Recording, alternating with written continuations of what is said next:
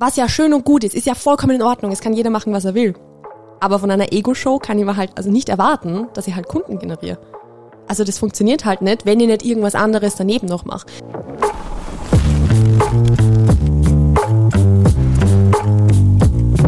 Einen wunderschönen guten Tag, meine Damen und Herren, Codero und herzlich willkommen zu einer neuen Episode des Progress Podcast.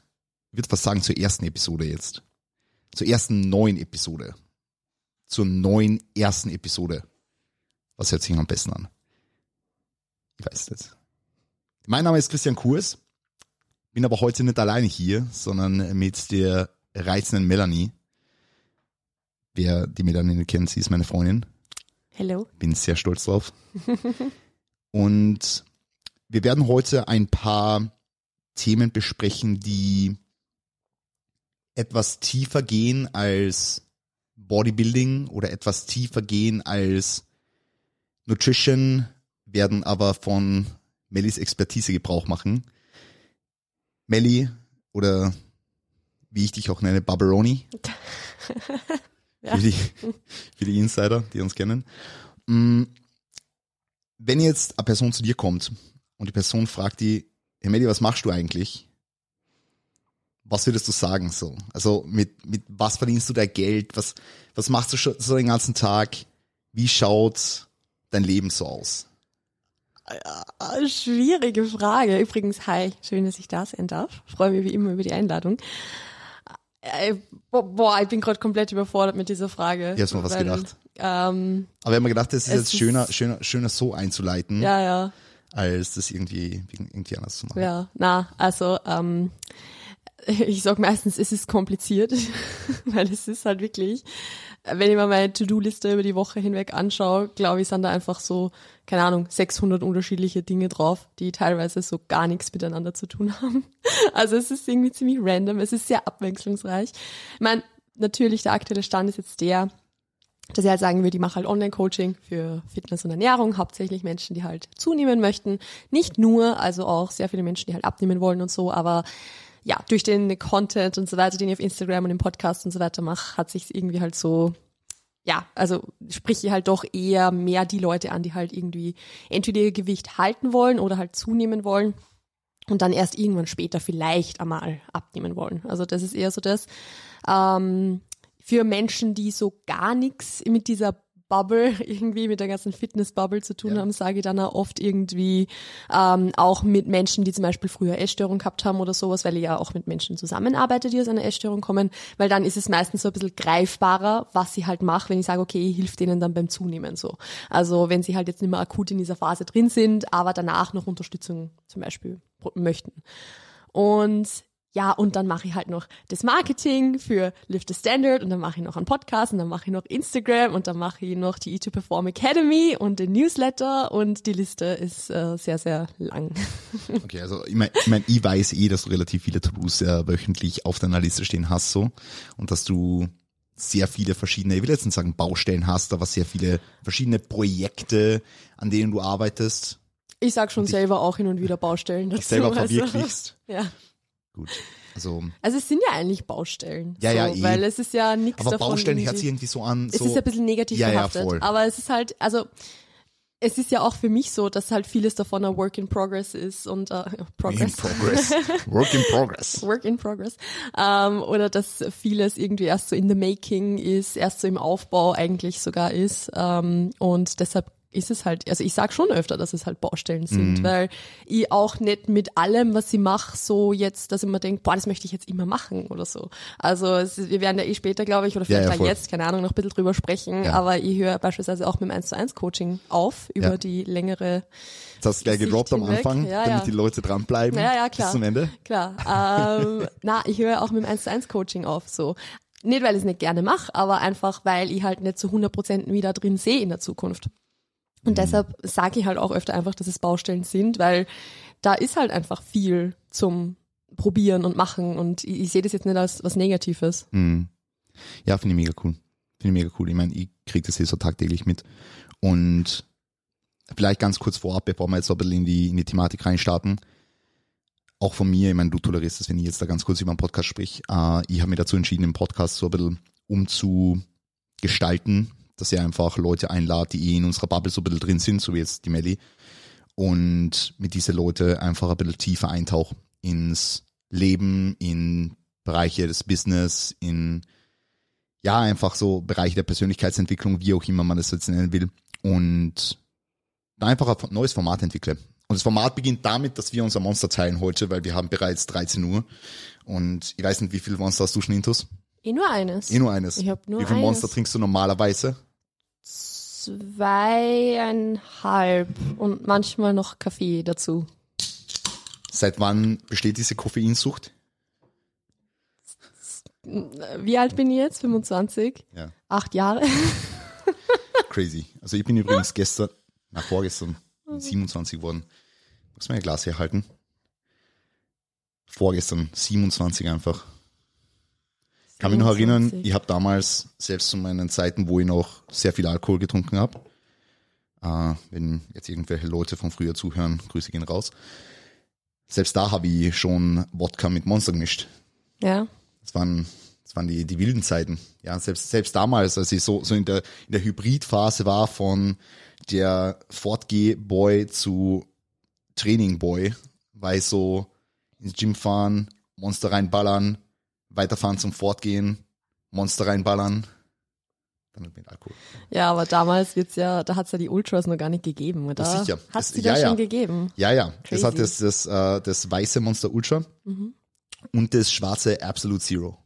Das hat's damals gegeben. Aber nur bei der OMV-Tankstelle und da bin ich immer vorbeigefahren und dann halt, Ah, ja, also okay. 2,59 oder so pro Dose, richtig stabil. Gut. Ja, ich habe mich sehr, sehr lange gegen Energy Drinks gewehrt, weil ich halt Monster Ultras, die habe ich erst 2017, 18 so wirklich kennengelernt. Also da, da, da war halt das Rote dann noch so präsent. Ähm, und davor habe ich mich halt so gegen Energy Drinks gewehrt, weil ich diesen typischen Energy Drink Geschmack, was halt jetzt Red Bull zum Beispiel hat, der schmeckt mir halt nicht.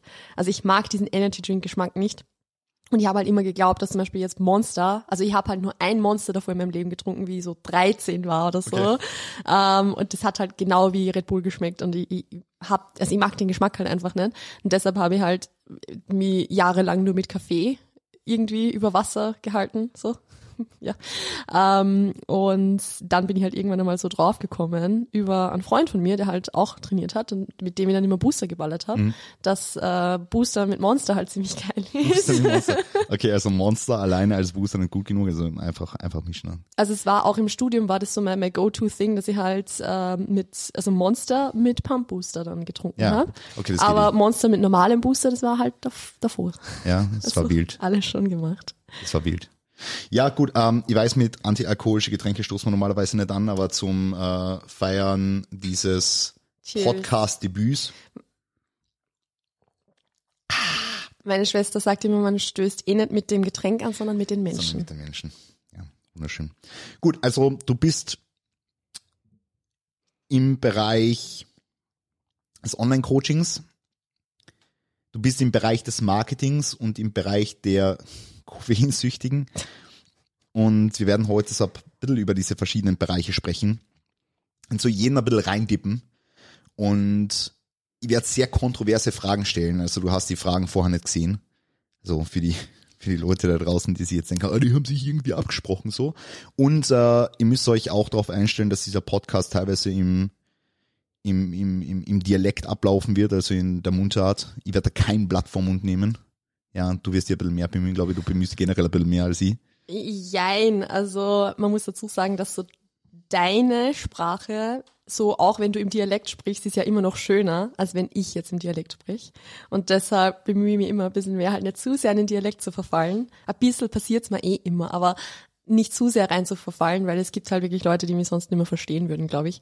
Und ähm, also jetzt ÖsterreicherInnen vielleicht weniger, aber sobald wir halt dann irgendwo international unterwegs sind, wird's glaube ich, schwierig. Deshalb versuche ich mich zu bemühen, weil ähm, wir wollen das ja äh, für alle zugänglich machen und nicht nur für die Menschen, die jetzt auch vom Land sind, so wie ich. Voll. Also, du hast diese vielen verschiedenen Standbeine und sie hängen ja alle irgendwo zusammen. Also, du hast mit Instagram angefangen vor vielen Jahren, die Leute, die Leute, die dir damals schon gefolgt sind, wissen auch vielleicht, dass du damals auf Pinterest relativ big warst und so. Das heißt, so eine andere Plattform. Ich, ich weiß nicht, ist Pinterest heute noch ein Thing so? Ähm, es war zwischendurch einmal irgendwie so, also es war schon mal sehr groß und ich habe das Gefühl, zwischendurch hat dann keiner mehr über Pinterest gesprochen und jetzt ist es wieder so im Kommen. Also ich sehe da auch Potenzial und ich würde mich, wenn ich die Zeit hätte, so gerne noch mehr mit Pinterest beschäftigen, weil ja großes Potenzial dahinter Du hast sogar mal einen Vortrag gehalten, oder? Ich habe mal einen Vortrag über Pinterest gehalten bei einer, bei einer Bloggerkonferenz, ja. Also ein Seminar. Das war ziemlich cool. Spaß gemacht. Ja, gut. Ja, auf jeden Fall hast du diese ganzen verschiedenen Standbeine, die aber irgendwo sich, sich zusammenführen auf, auf Instagram. Und viele Leute wissen es vielleicht wieder auch nicht. Du hast damals Marketing studiert. Also du, du kommst ja eigentlich aus dem Marketingbereich, bist durch das, dass du so Bodybuilding engagiert warst und so, dann so ins Online-Coaching reinkommen und durch das, dass du halt auch geschaut hast, so, wie kann man sich selber verwirklichen, wie kann man sich selbstständig machen, wie kann man sich selber was aufbauen und dann durch das, dass du auf Instagram halt bekannt warst und so, hat sich das halt mit dem Coaching so entwickelt. Ich meine, in, in, ja, in der Szene war es halt bekannt so. Ja. Um, ähm, und was würdest du sagen, hat dir jetzt damals das Studium dafür gebracht, dass du heute weißt, wie du auf Social Media und generell jetzt Marketing-wise, auch jetzt für LTS beispielsweise, wie du dazu agieren hast und was du da, was du da Positives dazu beitragen kannst. Mhm. Also ich würde vielleicht eine Spur früher anfangen, nämlich schon vor dem Studium, weil ich habe mir ja mit Marketing schon extrem viel auseinandergesetzt, bevor ich das Studium überhaupt gemacht habe. Also für mich sind ja diese Themen Ernährung und damit auch irgendwo Training und Marketing sind für mich ja immer schon Hand in Hand gegangen, weil im Endeffekt ja nach dem Studium habe ich mir nicht entscheiden können, ob ich Diätologie studiere oder Marketing studiere. Und Diätologie bin ich dann nicht genommen worden und ich habe danach halt dann äh, Ernährungstrainerausbildung gemacht und habe für diese Ernährungstrainerausbildung meinen Blog angefangen. Und über diesen Blog bin ich dann zu meiner Leidenschaft fürs Online-Marketing gekommen. Also das war irgendwie so das, was halt Hand in Hand gegangen ist. Und dann habe ich mir halt entschieden zu sagen, okay, ich habe eh die Ernährungstrainerausbildung gemacht, dass das jetzt gleichzusetzen wäre mit einem Diätologiestudium, aber für mich war das so, okay, ich habe jetzt das Gefühl, zumindest grundsätzlich mir einfach ein bisschen auszukennen und eigentlich würde mir ein anderes Studium mehr interessieren und ich bin dann durch diese Leidenschaft vom Online-Marketing, wo ich mich schon viel auseinandergesetzt habe damit, dadurch habe ich dann eigentlich erst mit diesem Studium angefangen. Also es war durch das, dass ich das quasi vorher alles schon gemacht habe, habe ich mir gedacht, okay, ich studiere das jetzt, weil das ist halt genau meins. Muss man auch dazu sagen, das Studium, das ich gemacht habe, war halt sehr, sehr Online-Marketing-lastig. Also ich habe halt Online-Marketing, E-Commerce, generell E, also ähm, E-Business-Technologien, einfach sehr, sehr viel in diese Richtung halt gehabt im Studium. Ich habe es geliebt, ich habe es echt, mhm. also bis auf zwei, drei Fächer, die ich gehabt habe, also halt so, keine Ahnung, Buchhaltung und diese Geschichten, Kostenrechnung, ähm, habe ich mein Studium geliebt. Und ich habe schon sehr, sehr viel mitnehmen können für das, wie ich jetzt manche Dinge angeht. Das meiste habe ich mir irgendwo selbst angeeignet, muss ich dazu sagen, aber im Endeffekt, ich bin jetzt seit 2015 irgendwo so ein bisschen, also 2015 habe ich meinen Blog gestartet und seitdem bin ich quasi im Online-Marketing irgendwo drin.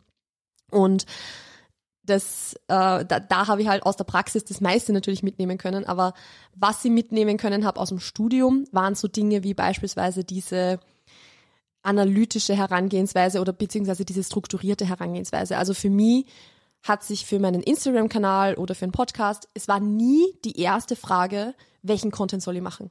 Oder es war nie für mich die erste Frage für LTS zum Beispiel auch, ähm, ja, welche Art von Reels, also es sind jetzt Reels oder Posts besser so. Also das sind halt so Fragen, die sich für mich nicht als erstes gestellt haben, sondern vielmehr so das, okay, wer ist die Zielgruppe, wen wollen wir ansprechen, was ist jetzt das primäre Ziel, das wir eigentlich über Instagram verfolgen. Also vielmehr so diese, diese strategische Herangehensweise an das Ganze einfach, dass ich halt nicht so blind anfange, irgendwas zu posten, sondern dass da halt einfach, dass das halt Hand und Fuß hat, dass ich genau weiß, was will ich mit diesem Post jetzt bewirken? Und ist dieser Post jetzt da, um, keine Ahnung, viel Engagement zu generieren oder ist dieser Post jetzt da, um Conversions zu generieren, weil ich die Leute halt zum Podcast schicken will oder weil ich die Leute auf die Webseite schicken will oder was auch immer. Also das sind halt alles so Dinge, das, das hat mir das Studium mitgegeben und natürlich dann das, was ich in der Praxis auch gemacht habe anstatt halt quasi herzugehen und zu sagen, ja, was soll ich posten? Weil mhm. das ist halt eigentlich, das, das berührt nicht mal die Oberfläche von dem, was im Online-Marketing eigentlich alles relevant sein kann, sage ich jetzt mal. Glaubst du, dass das eine Sache ist, wo viele von profitieren können, diese ja. Denkweise? Ja, ja, hundertprozentig. Weil es ist halt, also ich kriege ja auch so, so oft die Frage, weil ich auf, auf Lift the Standard beispielsweise so diesen, diesen Q&A-Log für Marketing habe und da ist halt auch so die erste Frage dann so oft, ja, soll ich, was soll ich posten oder, oder ist, sind, wie gut, was mag jetzt der Instagram-Algorithmus und so und, und wie ist mit Reels und diesen Dingen. und dieselben Leute, die das fragen, sind aber dann, also das sind halt meistens dieselben Leute, wie die, die halt keine Ahnung haben, wen sie eigentlich ansprechen wollen mit die Posts. Das ist irgendwie so, die wollen das machen, was alle anderen machen, die wollen das machen, dass sie halt als Coach gut dastehen irgendwie vielleicht. Aber ja, also ich sehe das ja generell so, dass da dass sich viel zu selten halt gefragt wird, für wen ist dieser Post jetzt überhaupt und schreibe ich den jetzt, um für andere Coaches oder für andere AthletInnen irgendwie schlau zu wirken oder schreibe ich das, um jetzt wirklich die Zielgruppe dort abzuholen, wo sie abgeholt werden muss, damit sie sehen, okay, die Person kennt sie aus von dem, was sie spricht und zu der gehe ich jetzt ins Coaching. Du hast jetzt sehr viel über Coaches gesprochen und sehr viel über das, das, das, das Marketing von Coaches und ist ja eh irgendwie logisch, weil auf LTS äh, sind nun mal sehr viele Coaches oder Leute, die es jetzt werden wollen oder die jetzt gerade Aufbau sind von ihrem Business. Was würdest du sagen, sind so die größten Fehler oder so grundlegende Fehler, die aufstrebende Coaches machen, wenn es ums Thema Social Media Marketing geht, generell so das nach außen tragen von dem, was sie vermitteln wollen, das, generell diese, diese Online-Präsenz, Fehler in der mhm. Online-Präsenz. Was mhm. würdest du so sagen, was sie, was, was so häufig gesehen wird? Ich werde jetzt was Kontroverses sagen. Ja, ja, sag, sag ähm, kontrovers. Der Podcast was, ist gut für, sie, für Kontroversen. Wo sie manche Leute vielleicht jetzt ein bisschen, ein bisschen aufregen könnten so viele Coaches machen aus Instagram so eine Ego-Show. Also so ein, schau mich an, ich poste nur Bilder von mir selbst, ähm, ich, das ist meine Journey, quasi einfach nur Spiegelfotos von sich mit irgendeinem Quote drunter. Was ja schön und gut ist, ist ja vollkommen in Ordnung, es kann jeder machen, was er will. Aber von einer Ego-Show kann ich mir halt nicht, also nicht erwarten, dass ich halt Kunden generiere. Also das funktioniert halt nicht, wenn ich nicht irgendwas anderes daneben noch mache. Wenn ich jetzt einen super erfolgreichen Podcast habe und Instagram halt nur so ein bisschen zum ja, Präsentsein nutze, so, auch okay, dann hat es aber auch irgendwo eine Strategie, dann ist es ja auch irgendwo okay, aber wenn ich halt als Coach ständig nur mich selbst herzeige, das ist halt, stell dir mal vor, du triffst dich mit einem Freund von dir und dieser Freund redet eineinhalb Stunden nur über sich selbst. Ich, ich, ich, ich, ich, ich. Dann wirst du auch irgendwann denken so, oh ja, lass mich in Ruhe. Also das interessiert die halt irgendwann nimmer. Und dasselbe ist es auch auf Instagram, wenn die Leute ständig nur von sich selbst sprechen, immer nur ich, ich, ich, ich, ich. Das ist halt so, das, das fängt an mit, in der Instagram-Bio steht drin, ich helfe dir, wie du XYZ erreichst. Das ist halt, also, ja, gut gemeint und so, weil äh, wird einem oft gesagt, dass man das halt so in die Dinge posten, so sehe ich nicht so. Weil im Endeffekt ist es halt wieder ein Ich mache dies und das. Ich, ich, ich. Und Instagram für Kundengenerierung soll halt kein Ego-Show sein. Weil Instagram, also wenn du Kunden generieren willst, dann muss es um die KundInnen gehen und nicht um dich selbst. Und das machen super viele Coaches meiner Meinung nach falsch.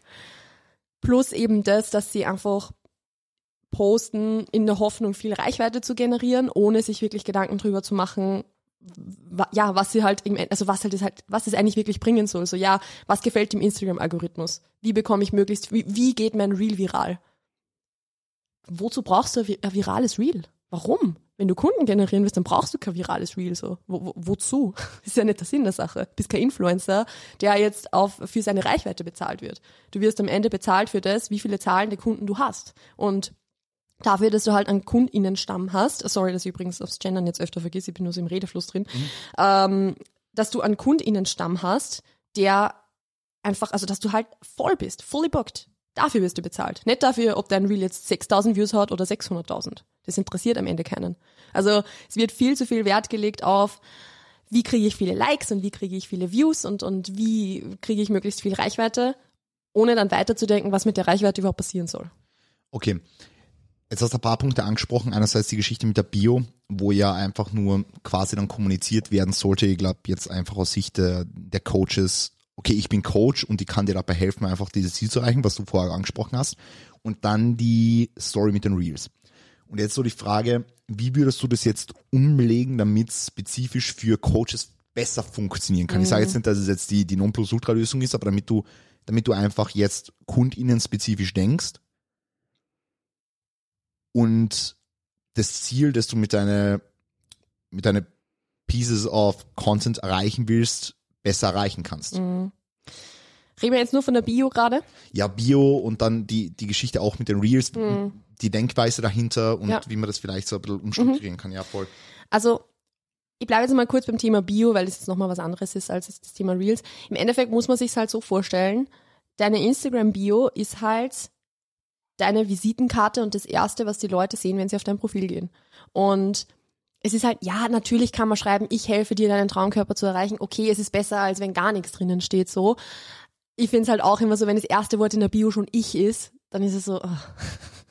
haben wir schon eine Million Mal vorher gehört. Das ist halt irgendwie so ein Marketing-Floskel, die halt so 0815 irgendwie ist. Ich finde es halt super wichtig, dass wenn jetzt wer auf dein Profil kommt, dass die Leute halt dann auf den ersten Blick erkennen, wer ist diese Person und was kann die, also was bringt's mir jetzt, diese Person zu folgen? Mhm. Worum geht's jetzt auf diesem Kanal? So, und das, ist halt eh, ich finde schon gut, wenn zum Beispiel drin steht, dass man Coach ist, wenn schon drinnen steht, welche, vielleicht zum Beispiel, wenn man jetzt eine besondere Ausbildung hat, ich finde Sagen wir jetzt zum Beispiel, du bist Psychotherapeutin, so.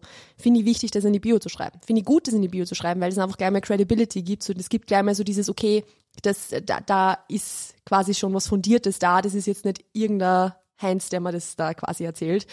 Ähm, beziehungsweise halt, ja, einfach was man, es ist, es ist halt so schwer zu sagen ohne konkretes Beispiel. Mhm, aber im Endeffekt eben. einfach so dieses, was bringt es mir jetzt dir zu folgen oder wel für welche Themen stehst du auf deinem Kanal. Ich nehme jetzt mal kurz mich selbst als Beispiel her. Ich muss sagen, ich bin mit meiner Instagram-Bio nicht, nicht zu 100% happy, also ich möchte sie eh ein bisschen ändern, aber aktuell steht halt quasi drinnen, ähm, wenn ich es jetzt richtig im Kopf habe, quasi entspanntere Ernährung durch Krafttraining und Performance-Mindset. Und das bringt schon im Endeffekt, das ist halt in, in zwei Zeilen alles, was, worum es in meinem Profil geht.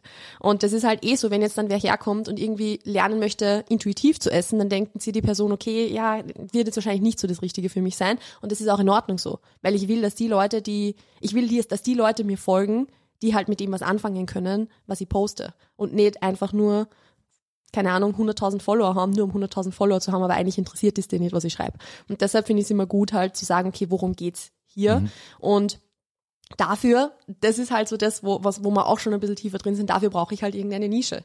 Dafür brauche ich halt irgendein, ähm, okay, also irgendwas, was, was ich halt, wofür ich bekannt bin. Weil wenn ich halt jetzt nur, keine Ahnung, Coach schreibe, ja gut, welcher Coach? Finanzcoach oder, äh, keine Ahnung, Life-Coach oder, oder keine Ahnung, Katzencoach, I don't know. Also Katzencoach. es gibt KatzentrainerInnen. Ja. Gibt's? Katzencoach. ja, nein, keine Ahnung. Also man braucht halt dann schon irgendwie, man, man, muss halt irgendwas herzeigen können, so. so. Und wenn, wenn man noch nichts herzeigen kann, dann zumindest so, hey, okay, keine Ahnung, Link in, also klick auf den Link für ein Erstgespräch oder irgend sowas in die, also einfach, einfach was herzeigen und nicht einfach, also was halt zum Beispiel ein, schlechtes Beispiel wäre, um jetzt so diesen, damit es einfach ein bisschen mehr Sinn macht, weil es war jetzt viel Gelaber um, um nichts im Endeffekt. Ein schlechtes Beispiel wäre, wenn in meiner Bio steht, wie alt ich bin, ähm, dass ich Hundemama bin, dass ich, ähm, keine Ahnung, dass ich aus Wien bin, so, dass ich aus Wien bin, ist relevant, wenn ich zum Beispiel Physiotherapeutin bin, die in Wien einen Standort hat mhm. und auch wirklich lokal KundInnen generieren möchte für diesen Standort. Dann macht mhm. es Sinn, reinzuschreiben, wer ich bin. Wenn ich jetzt aber online agiere, dann ist es scheißegal, ob ich jetzt, darf ich hier fluchen schon, ja, ja, dann ist es scheißegal, ob ich aus Wien bin oder aus mhm. Salzburg oder aus Buxtehude. Also ja. das ist so, oh, nein, also das, das macht halt keinen Sinn. Voll. Und so viele Leute schreiben halt irgendwie, Dog Mom, 24, Travel Lover oder sowas, so als wäre es halt was Privates. Ja, ja. Instagram ist halt kein Hobby. Instagram ist halt nichts Privates, wenn du als Coach darüber KundInnen generieren ja. willst. So, das war jetzt sehr, sehr viel Gelaber. Ich hoffe, dass was äh, Gutes dabei war. Voll, war, war definitiv. Angenommen, es kommt jetzt irgendeine Person zu dir, so sei es jetzt da aufstrebender Coach und diese Person sagt jetzt, hey Melly, ich will wachsen, aber ich weiß nicht, wo ich anfangen soll. Soll ich jetzt Instagram machen oder auf, auf was soll ich mich konzentrieren? Weil schlussendlich hat jede Person irgendwo zeitlich, äh, zeitliche Kapazitäten, Klar, die ja. irgendwo begrenzt sind. Hm, auf was würdest du dich jetzt in der initialen Phase konzentrieren? Wenn die Person zu mir kommt und äh, sagt, ich will wachsen, ja, ja. Dann frage ich, warum willst du wachsen? Okay. also okay, okay, ja. dann frage ich das erste Mal, warum willst mhm. du wachsen? Weil es ist halt im Endeffekt sagen alle immer, ich will mehr Reichweite, ich will mehr Reichweite. Ja, aber warum willst du mehr Reichweite? Mhm. Was bringt dir mehr Reichweite? Okay, ja. Ja, okay, wenn wir jetzt zum Beispiel sagen, du hast noch gar kein Instagram-Profil ja. und ich möchte jetzt mal sichtbar werden oder sowas, dann geht's halt um die initiale Sichtbarkeit. Gut, dann will ich mich darauf konzentrieren, einmal überhaupt herzuzeigen, was du machst, wer du bist, äh, wo, mit welchen Themen du dich auseinandersetzt, was deine Message vielleicht irgendwo ist. Also es gibt ja auch Leute, die sagen so, hey, mir ist es super, super wichtig, dieses Thema nach außen zu tragen. Zum Beispiel, keine Ahnung, mir ist das, ich bin Psychologin und mir ist das Thema Selbstfürsorge extrem wichtig oder sowas oder dass das Prävention ist, das Ganze und so. Egal ob du Coach oder Athletin bist, es macht immer Sinn, dich mit den theoretischen Grundlagen und Anwendungen in der Praxis auseinanderzusetzen. Auf LTS bieten wir dir für genau diesen Zweck inzwischen über 100 Education-Videos, in denen sich alles um die Themen Training, Ernährung und Bodybuilding dreht. Außerdem findest du dort ein interaktives Forum zum Austausch mit anderen Mitgliedern und regelmäßigen Posting-Sessions sowie Live-Q&As. Melde dich jetzt an und werde Teil von Lift the Standard. Den Link dazu findest du in den Show Notes. Weil das ist eh mal der schwierigste Teil, wenn wir uns ehrlich sind. Nicht das, das Anfangen, also anfangen, ja, weil man oft nicht weiß, wo man anfangen soll, aber wenn man dann irgendwie mal, ja, also, dass man halt dann wirklich konsistent bleibt über die nicht nur über einen Monat oder zwei Monate, sondern über Jahre hinweg. Weil die meisten Leute posten halt 200 Posts und sagen, ja, warum, warum ist mein Instagram-Profil noch nicht irgendwie, keine Ahnung, warum habe ich noch keine 10.000 Follower? Mach's einmal fünf Jahre. Natürlich, vielleicht, es gibt eh Strategien, um es auch schneller zu machen und so, keine Frage, aber das sind halt Dinge, die man nicht kontrollieren kann. Wie, wie wann jetzt ein, ein Reel wirklich viral geht oder wie viel Follower du pro Woche jetzt wirklich dazu bekommst oder keine Ahnung, das kannst du nicht kontrollieren. Du kannst nur kontrollieren, wie viel Effort du reinsteckst. So halt wie im Bodybuilding, du kannst kontrollieren, wie viele Kalorien du isst, kann, kannst kontrollieren, wie viele Steps du machst und wie viel Cardio du machst. Du kannst aber nicht kontrollieren, ob das Gewicht jetzt 0,3 oder 0,4 oder 0,5 oder keine Ahnung runtergeht, sondern du kannst dann halt nur drauf reagieren und Anpassungen machen, um das Ganze wieder optimaler zu gestalten. Aber trotzdem, du kannst halt nicht sagen, ich habe morgen 62,5 Kilo und dann stellst du dich auf die Waage und du hast 62,5 Kilo, weil du dich dafür entschieden hast, so quasi. Mhm. Also das kannst halt alles immer nur indirekt irgendwo kontrollieren. Und deshalb glaube ich, ist es einfach wichtig, sich ja mal initial auf den Effort zu kontrollieren, den man reinsteckt. Und da sind wir jetzt eh bei dem, was du auch gesagt hast, mit was wäre jetzt das Sinnvollste, worauf soll ich mich konzentrieren.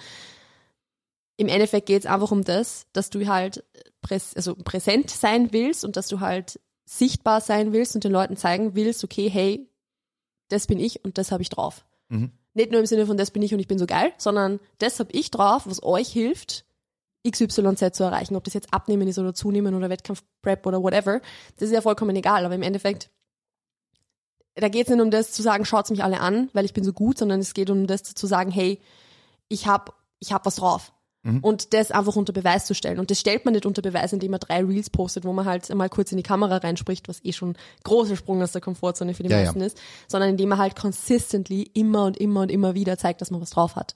Nämlich, indem man halt, das ist jetzt so, so generically irgendwie gesagt, aber indem man halt Value postet, indem man halt sagt, hey, ich habe was am, also nicht nur sagt, ich habe was am Kasten, sondern zeigt, was man am Kasten hat.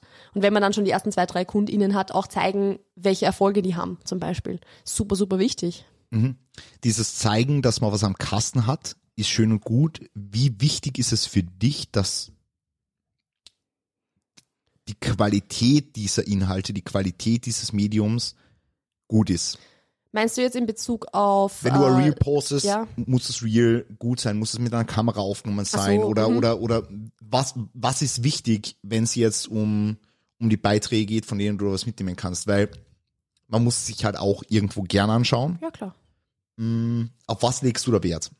Vielleicht, wenn jetzt, wenn, wenn jetzt Person zu dir kommt und sagt, hey, ich würde es gerne anfangen, mein, mein Ziel ist es, Kunden zu generieren für mein Online-Coaching, ich bin, bin Bodybuilding oder Physik-Coach, wie auch immer, möchte jetzt, wie gesagt, hier mein, mein, mein Kundenstamm aufbauen oder erweitern, vielleicht habe ich schon meine ersten Kunden, ist jetzt einmal scheißegal.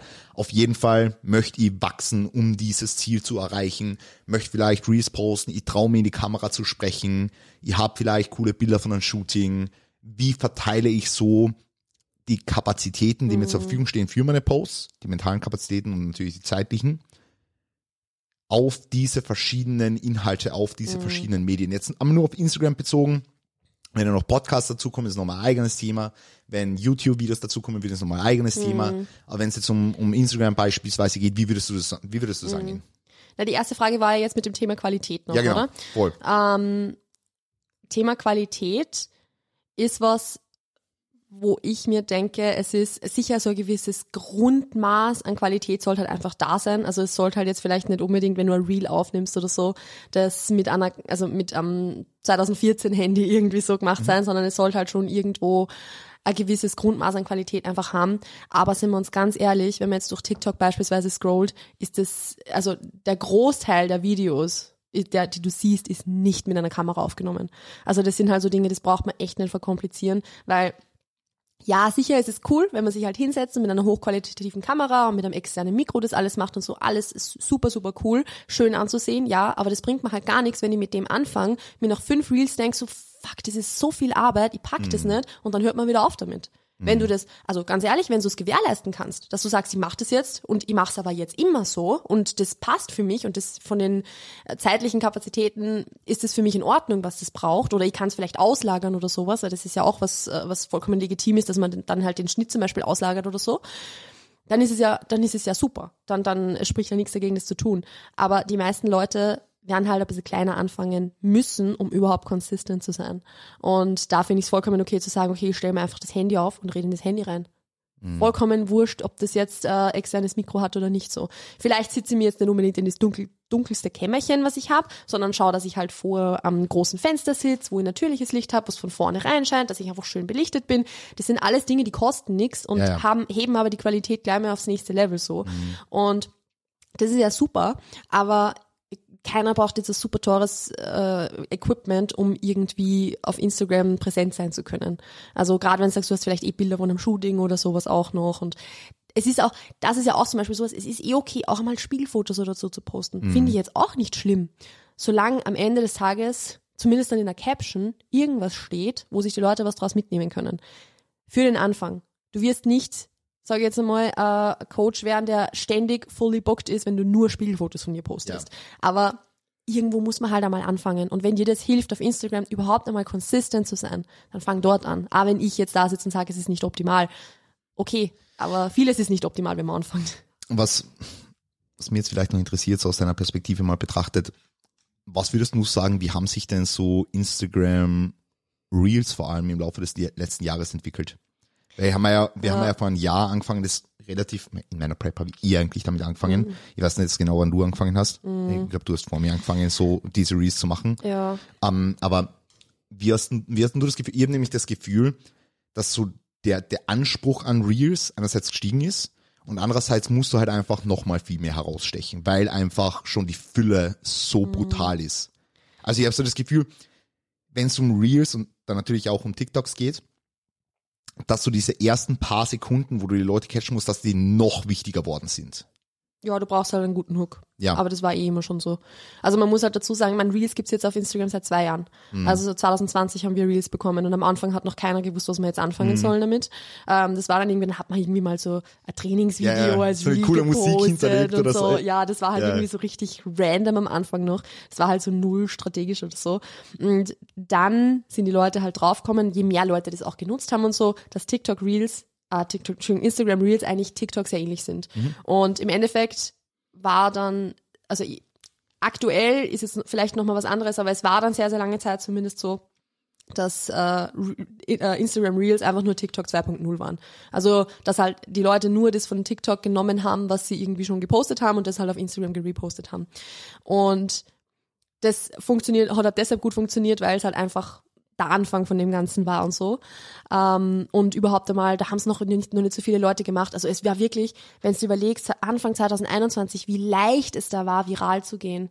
Also es ist wirklich, ich habe mehrere Reels mit mehreren hunderttausend Views, also ich habe eins mit 500.000 Views gehabt oder so und über 5.000 Likes irgendwie, weil es einfach so easy war, damals noch viral zu gehen, weil es einfach noch nicht so viele Leute gemacht haben. Und das ist auch zum Beispiel sowas, vielleicht gleich mal so als, als Takeaway-Message, wenn jetzt Leute das zu, da zuhören und sich denken, Mama, meine Real-Reichweite wird eigentlich eher weniger statt mehr.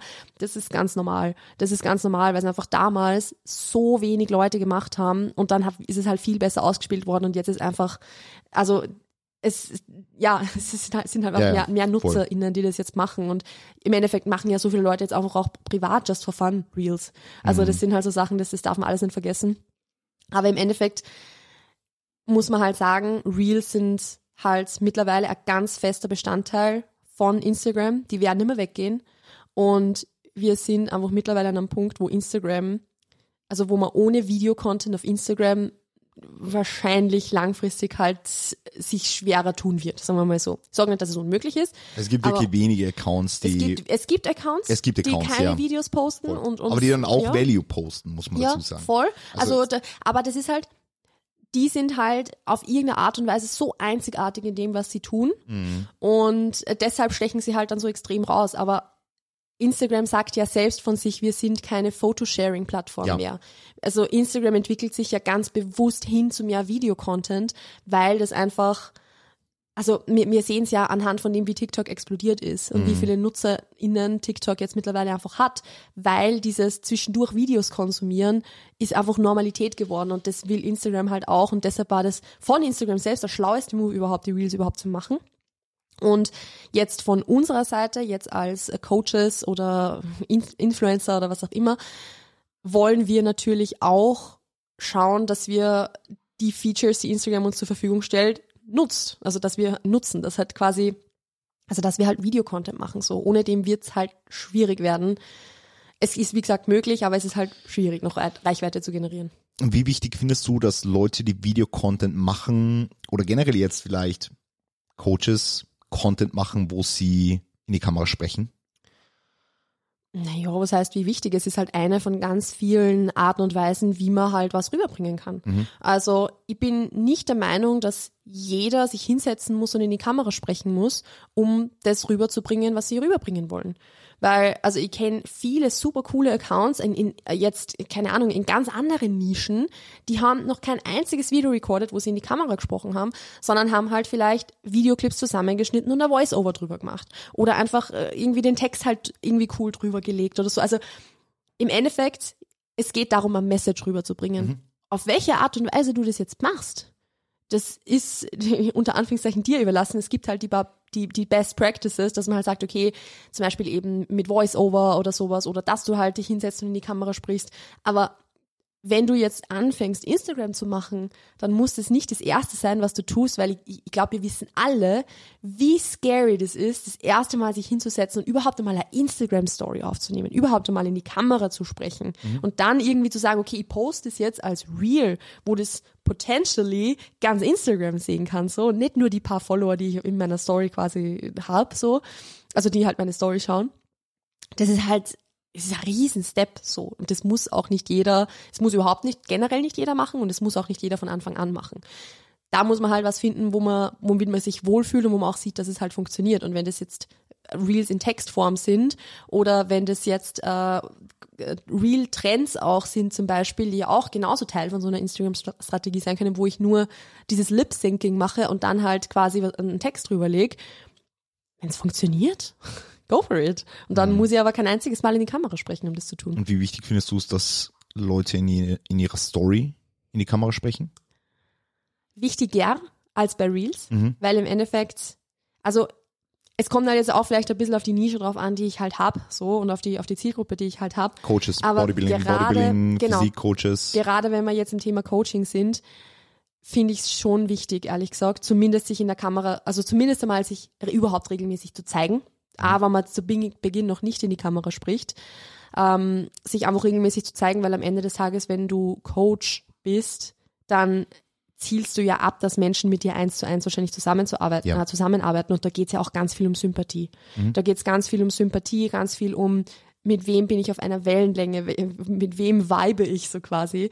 Und das ist halt auch sowas, man tut sie damit, damit halt selbst einen Gefallen, weil man natürlich auch dann nur die Leute anzieht, die einen sowieso schon sympathisch finden.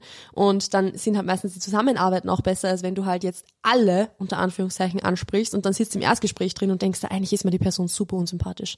Weil im Endeffekt sind es ja trotzdem nur Menschen, so. Und es gibt auch Menschen, die uns unsympathisch sind. Aber wenn, we- wenn du halt diesen Value zeigst und die Menschen sich denken, ah, die, die, die Person kennt sich super gut aus und ich gehe jetzt zu der ins Coaching und dann sitzt du im Erstgespräch drin und du, du verstehst dich einfach nicht. Ja. Das ist halt was, ich glaube, da können wir beide sagen, das passiert uns eigentlich nie. Nein, die nie, ja. Eigentlich nie, weil wir einfach so präsent sind mit unserer Persönlichkeit und einfach auch authentisch sind Ja. mit unserer Persönlichkeit in unseren Podcasts, auf Instagram und so weiter, sodass halt die Leute dann sagen, hey, ich finde die Person so sympathisch und dann passt sowieso schon, wenn man in dem Call drinnen sitzt. Also Ja. sich selbst auf Instagram zu zeigen und auch einmal in die Kamera zu sprechen und einfach auch authentisch zu sein, nicht zu versuchen, irgendwer anderer zu sein, sondern einfach wirklich so ganz man selbst sein, ist das Beste, was man machen kann. Voll. Weil dann siehst du genau die Leute an, mit denen du eh zusammenarbeiten willst und nicht irgendwie, was nicht, weil sonst denkst du halt nur so, okay, ich habe lauter, lauter Ungustel im Coaching so und ich, ich, ich arbeite gar nicht gern mit denen zusammen. Das ist ja nicht der Sinn der Sache. Voll. Also ich finde, das ist unfassbar wichtig. Ich würde es auch, wie du schon gesagt hast, jeden, jeden Coach eigentlich empfehlen. Ja. Dass man sich da in der Kamera zeigt, ne, Ja. wenn die Kamera spricht. Also es ist, wie gesagt, ich meine, es ist halt ein, ein Riesenstep aus der Komfortzone raus und ich kann auch verstehen, wenn man halt sagt, okay, man möchte da klein anfangen. Es ist vollkommen in Ordnung. Das Ja, ist man wird, vollkommen in man, Ordnung. man wird ja mit der Zeit besser. genau. Also man wird ja mit der Zeit besser und wenn du eben neue, neue Kunden und Kundinnen haben willst oder neue Follower haben willst, du musst eh aus der Komfortzone raus. Ja, definitiv. Also, du, wirst oft Sachen Ja, machen, ja. mit denen du dich initial, äh, wo du dir initial denkst, ja, Halleluja. Also kann ich jetzt von mir zum Beispiel auch so sagen, für mich sind Livestreams was, was ich noch extrem schwierig finde. Mhm. Also jede Art von Live-Format ist was, wo ich einfach einen Riesensprung aus meiner Komfortzone rausmache. Nicht, weil ich jetzt irgendwie dann, keine Ahnung, also ich habe ja vor kurzem eine Masterclass gemacht und die ist extrem gut gelaufen. Also es hat super funktioniert, keine technischen Fehler, alles easy peasy. Aber einfach nur so dieses, Di- dieses Wissen, okay, mir schauen Leute live zu. Ich hätte jetzt nicht die Möglichkeit, was rauszuschneiden, wenn ich wollte. Ich, ich schneide im Podcast auch fast nie was raus. Aber trotzdem einfach nur so dieses Wissen. Es könnten live jetzt Leute zuschauen. Ist was, was für mich auch super scary ist. Aber Wenn- genau deshalb muss ich es machen. Wenn der Podcast 1000 Listener hat, dann machst du einen Livestream zum Thema Marketing. Schauen wir mal. Schauen wir mal. Schauen wir mal. Gut. Passt. Ähm, wir haben jetzt über sehr viele Dinge gesprochen, die, die wichtig sind, sehr viele Dinge gesprochen, die man richtig machen kann, Mhm. die man vielleicht auch besser machen kann. Ich nehme jetzt das Beispiel trotzdem kurz her, weil wir gerade letztens über über das gesprochen haben, was ich jetzt beispielsweise gut mache. Mhm. Nicht, weil ich so ein cooler Typ bin, ja, also nicht, weil ich so, weil ich so in der Thematik drin bin, sondern einfach, du hast es ganz gut gesagt, weil ich Sachen intuitiv Ja. richtig mache. Vielleicht magst du ganz kurz an diesem Beispiel erklären, ohne dass wir jetzt irgendwie mich hochloben Mhm. oder sowas. Ja, ist jetzt ganz, ganz, ganz, ganz sachlich, warum du findest, dass ich gewisse Dinge gut mache und was man vielleicht jetzt so Dinge, die man dann auf andere auch übertragen kann, was andere vielleicht einfach mitnehmen können. Ja, Mhm. Ja. vielleicht kannst du da mal kurz drauf, drauf eingehen, so. Ja. Also, um das vielleicht noch kurz zu erklären, in welchem Zusammenhang, in welchem Kontext ich das zu dir gesagt habe. Also, ich, ich beschäftige mich ja sehr, sehr, sehr viel mit Marketing, mit Verkaufen, mit äh, allem Möglichen, was irgendwie damit zu tun hat. Höre da super viele Podcasts zu und so weiter. Und hab's halt obviously studiert. Und für mich ist es halt so, ich mache Dinge, nachdem ich 15 Mal drüber nachgedacht habe, ob ich sie machen soll oder nicht. Also ich bin der Typ, der Typ Mensch, der Dinge einfach extrem zerdenkt und sich damit auch oft selber im Weg steht. Ähm, aber dadurch, dass ich halt weiß eigentlich, wie es geht, unter Anführungszeichen, und mir einfach nur in der Umsetzung selbst im Weg steht teilweise, weiß ich natürlich auch, was so Dinge sind, die andere dann ri- richtig machen und wo ich mal was abschauen kann. Und da bist du halt einfach ein super Beispiel dafür, weil du dich jetzt nicht damit auseinandergesetzt hast, so, also nicht in dem Ausmaß, und intuitiv einfach sehr, sehr viel richtig machst. Und das sind beispielsweise so Dinge wie, für dich ist es das Normalste der Welt und das Selbstverständlichste der Welt, auf Instagram Werbung zu machen. Also auf Instagram beispielsweise nicht jetzt nur für, für ESN oder für, für die Spo Sponsoren, die du halt hast, sondern jetzt auch für dich selbst Werbung zu machen. Nämlich, dass du drinnen sitzt, oder also drinnen sitzt im Sinne von du sitzt da und, und sprichst in deiner Instagram Story über das Angebot, was du hast, ob das jetzt LTS ist oder das Coaching ist oder was auch immer, als wär's das normal, also das, also du, du sitzt drin und, und sprichst darüber, weil du weißt, dass das Geilste der Welt ist. Ja. Also das, du sitzt Ist da auch drin. das Geilste der Welt. Ja, genau. Äh. Du, du, du sitzt da und, und oder, oder stehst oder keine Ahnung, ich, ich stelle es mir halt immer nur bildlich vor, so du sitzt, sitzt da drin quasi. Ähm, und du sprichst darüber, also nicht nur als wäre es das Geilste der Welt, sondern sagst einfach ganz selbstverständlich, das Coaching ist das Geilste der Welt. Progress ist das geilste Coaching-Team, in das du kommen kannst. so. Und das ist einfach sowas, diesen Glauben an sich selbst und an seine eigenen Produkte oder Dienstleistungen, den einmal irgendwie, also den rüberzubringen, ist sehr, sehr schwer für viele, weil halt viele einfach, inklusive mir auch oft, so Selbstzweifel haben im Sinne von, "Ma, kann ich das jetzt wirklich sagen und das ist jetzt eh nicht irgendwie, weiß nicht, nerv ich damit die Leute nicht, wenn ich da jetzt Werbung mache und so weiter und so fort. Aber im Endeffekt muss man es halt machen und es ist, du machst es halt einfach so natürlich. So, du, du sprichst einfach drüber, wie du über alles andere auch sprichst. Und das ist der Grund, warum das auch so gut ankommt. Und warum das bei dir nicht als nervig, ich meine, sicher, manche Leute empfinden Werbung immer als nervig, aber das sind Ja, eh ja. die Leute, die man haben will. Ähm, aber das ist halt jetzt so, die, die Leute nehmen das einfach gut auf, weil die wissen, dass du stehst da mit so einer Überzeugung dahinter, dass sie dann sehen, okay, wenn der Chris mit so einer Überzeugung da dahinter stehen muss, dann muss das was Geiles sein. Weil wenn man halt nicht selbst so überzeugt ist von dem, was man verkauft oder wofür man Werbung macht, wer soll es sonst sein? Es wird nicht wer anderer irgendwie sagen, ja, äh, da, keine Ahnung, äh, Melly, dein Coaching ist das geilste der Welt und ich mache jetzt Werbung für dich so. Also Ja, ja. ja, eine Person Ja. vielleicht so, ist eh Voll. Testimonial, super wichtig, aber Mhm. wer bringt diese Überzeugung mit, wenn man es nicht selber tut? Es wird Ja. keiner für einen machen. Ja. So, man muss da selbst einfach drüber sprechen, als wäre es das Geilste auf der Welt. Und auch überzeugt sein, dass es das Geilste der Welt ist. Natürlich, Qualität muss, also Qualität muss trotzdem passen. Du kannst nicht irgendwie Coaching anbieten und keine Ahnung haben, was Kalorien sind, so. Also es muss trotzdem irgendwo, das muss natürlich passen. Du kannst jetzt nicht irgendeinen Bullshit verkaufen, so. Also Man kann es schon, weil man sieht ja leider Gottes, dass es funktioniert. Ähm, also ich gehe jetzt da mal von ethischen, also von ethischer Korrektheit auch aus, dass das schon was ist, was man auch wirklich verkaufen kann. Aber dann ist es nur noch Confidence und selbst einfach dahinter stehen können. Auch zum Beispiel hinterm Preis dahinter stehen können. Also nicht so, so sagen, okay, ja, also eigentlich kostet mein Coaching so und so viel, aber wir können eher ein bisschen runtergehen, wenn das zu viel ist, so, also, sondern nein, mein Coaching kostet 299 Euro im Monat. Ja. Punkt. Ja. Und es gibt eh Leute, die sich, die, die, die halt dann sagen, okay, das ist mir zu viel oder okay, das kann ich mir nicht leisten oder so. Wird es immer geben. Ja. Aber das sind dieselben Leute, also ja, natürlich ist finanziell, also ich bin die Erste, die sagt, natürlich hat nicht jeder die finanziellen Mittel und so weiter, ist Voll. vollkommen klar. Aber die Leute, die halt, denen das viel zu teuer ist und so, die sind halt dieselben Leute, die das auch bei 150 Euro sagen Ja, ja. würden. Also das ist scheißegal. Denen- da ist es wurscht, wie viel es 159 kostet. Oder 199 Ja. oder 299 ist, ja. Weil es geht im Endeffekt nicht um das, wie viel das Coaching kostet, bis zu einem gewissen Zeitpunkt natürlich. Also es gibt natürlich auch ja, sehr, sehr teure Coachings, aber es kann eh jeder verkaufen, was er möchte. Also das ist, äh, mische ich mir jetzt nicht ein. Ähm, jetzt habe ich vergessen, was ich sagen wollte. Alles gut, alles gut. Faden verloren. Ja, ja, na, Na, also ähm, warte mal. mit war- Confidence hinterm Preis stehen.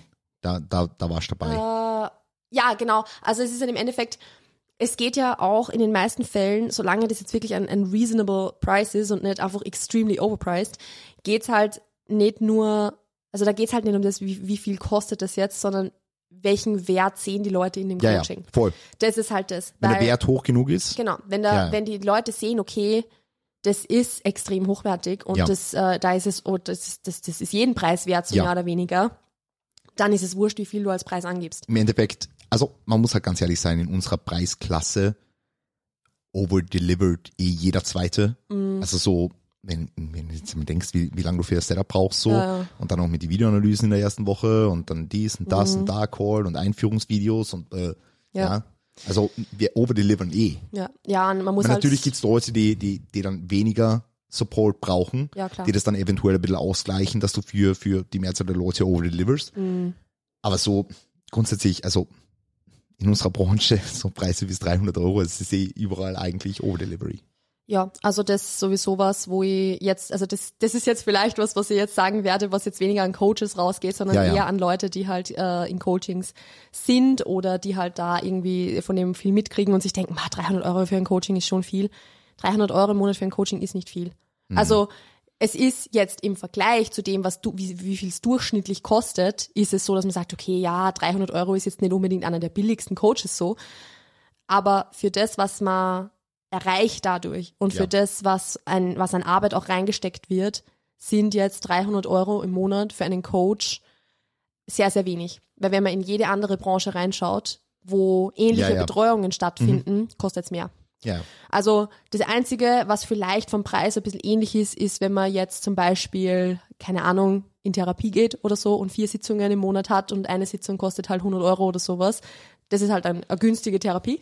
das ist eine günstige Ähm. Therapie und du hast auch nicht 24-7 WhatsApp und Ja, gut, 24-7 WhatsApp Ja, ist sowieso. ja, aber, aber ähm, es ist so, halt. so wie es normalerweise es ist eine ist andere bei, Art bei, von viel, bei Betreuung. vielen, bei ja. vielen Coaches. Aber das ist halt, das ist das, was ich damit sagen will. Das ist halt vielleicht noch halbwegs ähnlich so. ja. Ähm, und trotzdem ist das auch natürlich teurer. Und es ist halt, also ich finde, die Leute müssen sich einfach von dem Gedanken verabschieden, dass man Coaching um 150 Euro kriegt.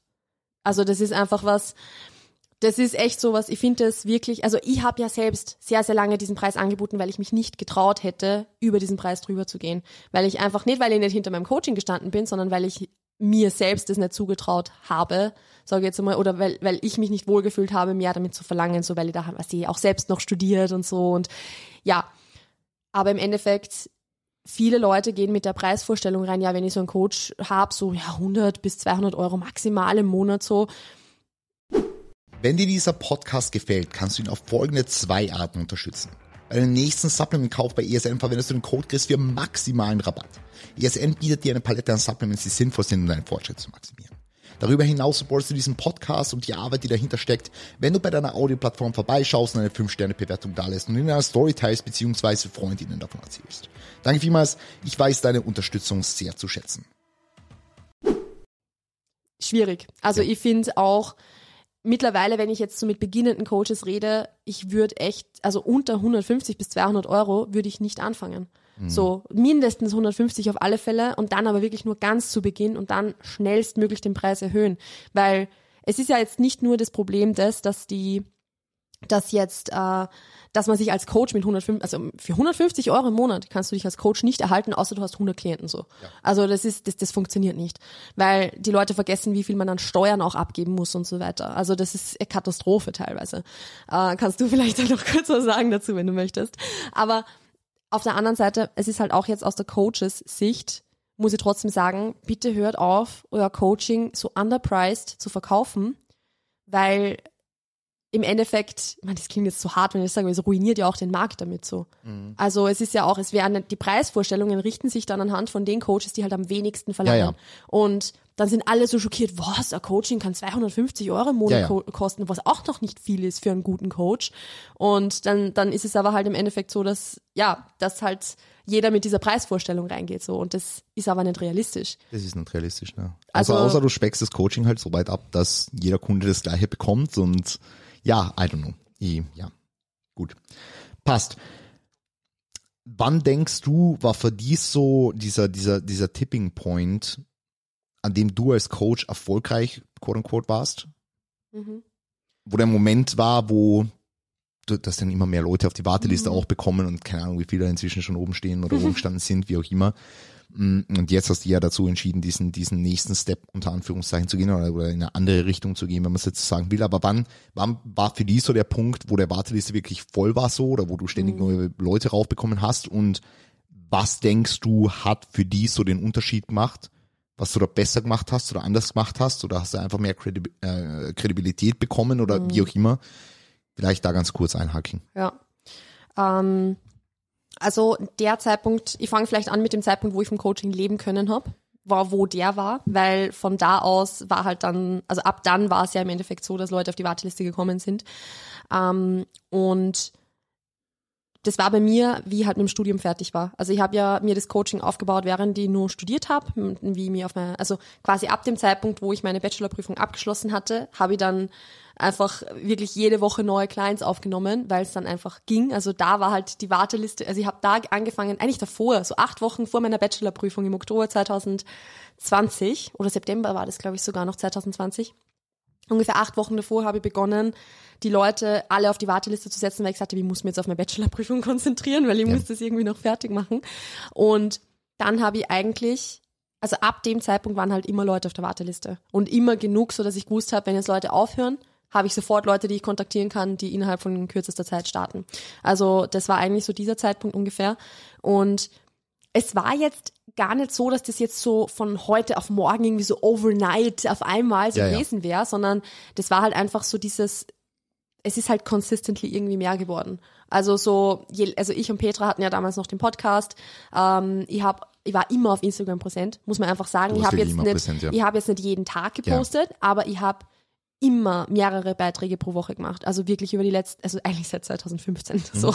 Ähm, natürlich mit Phasen dazwischen, wo es nicht so war, aber so ab dem Zeitpunkt, wo ich begonnen habe zu coachen, eigentlich immer.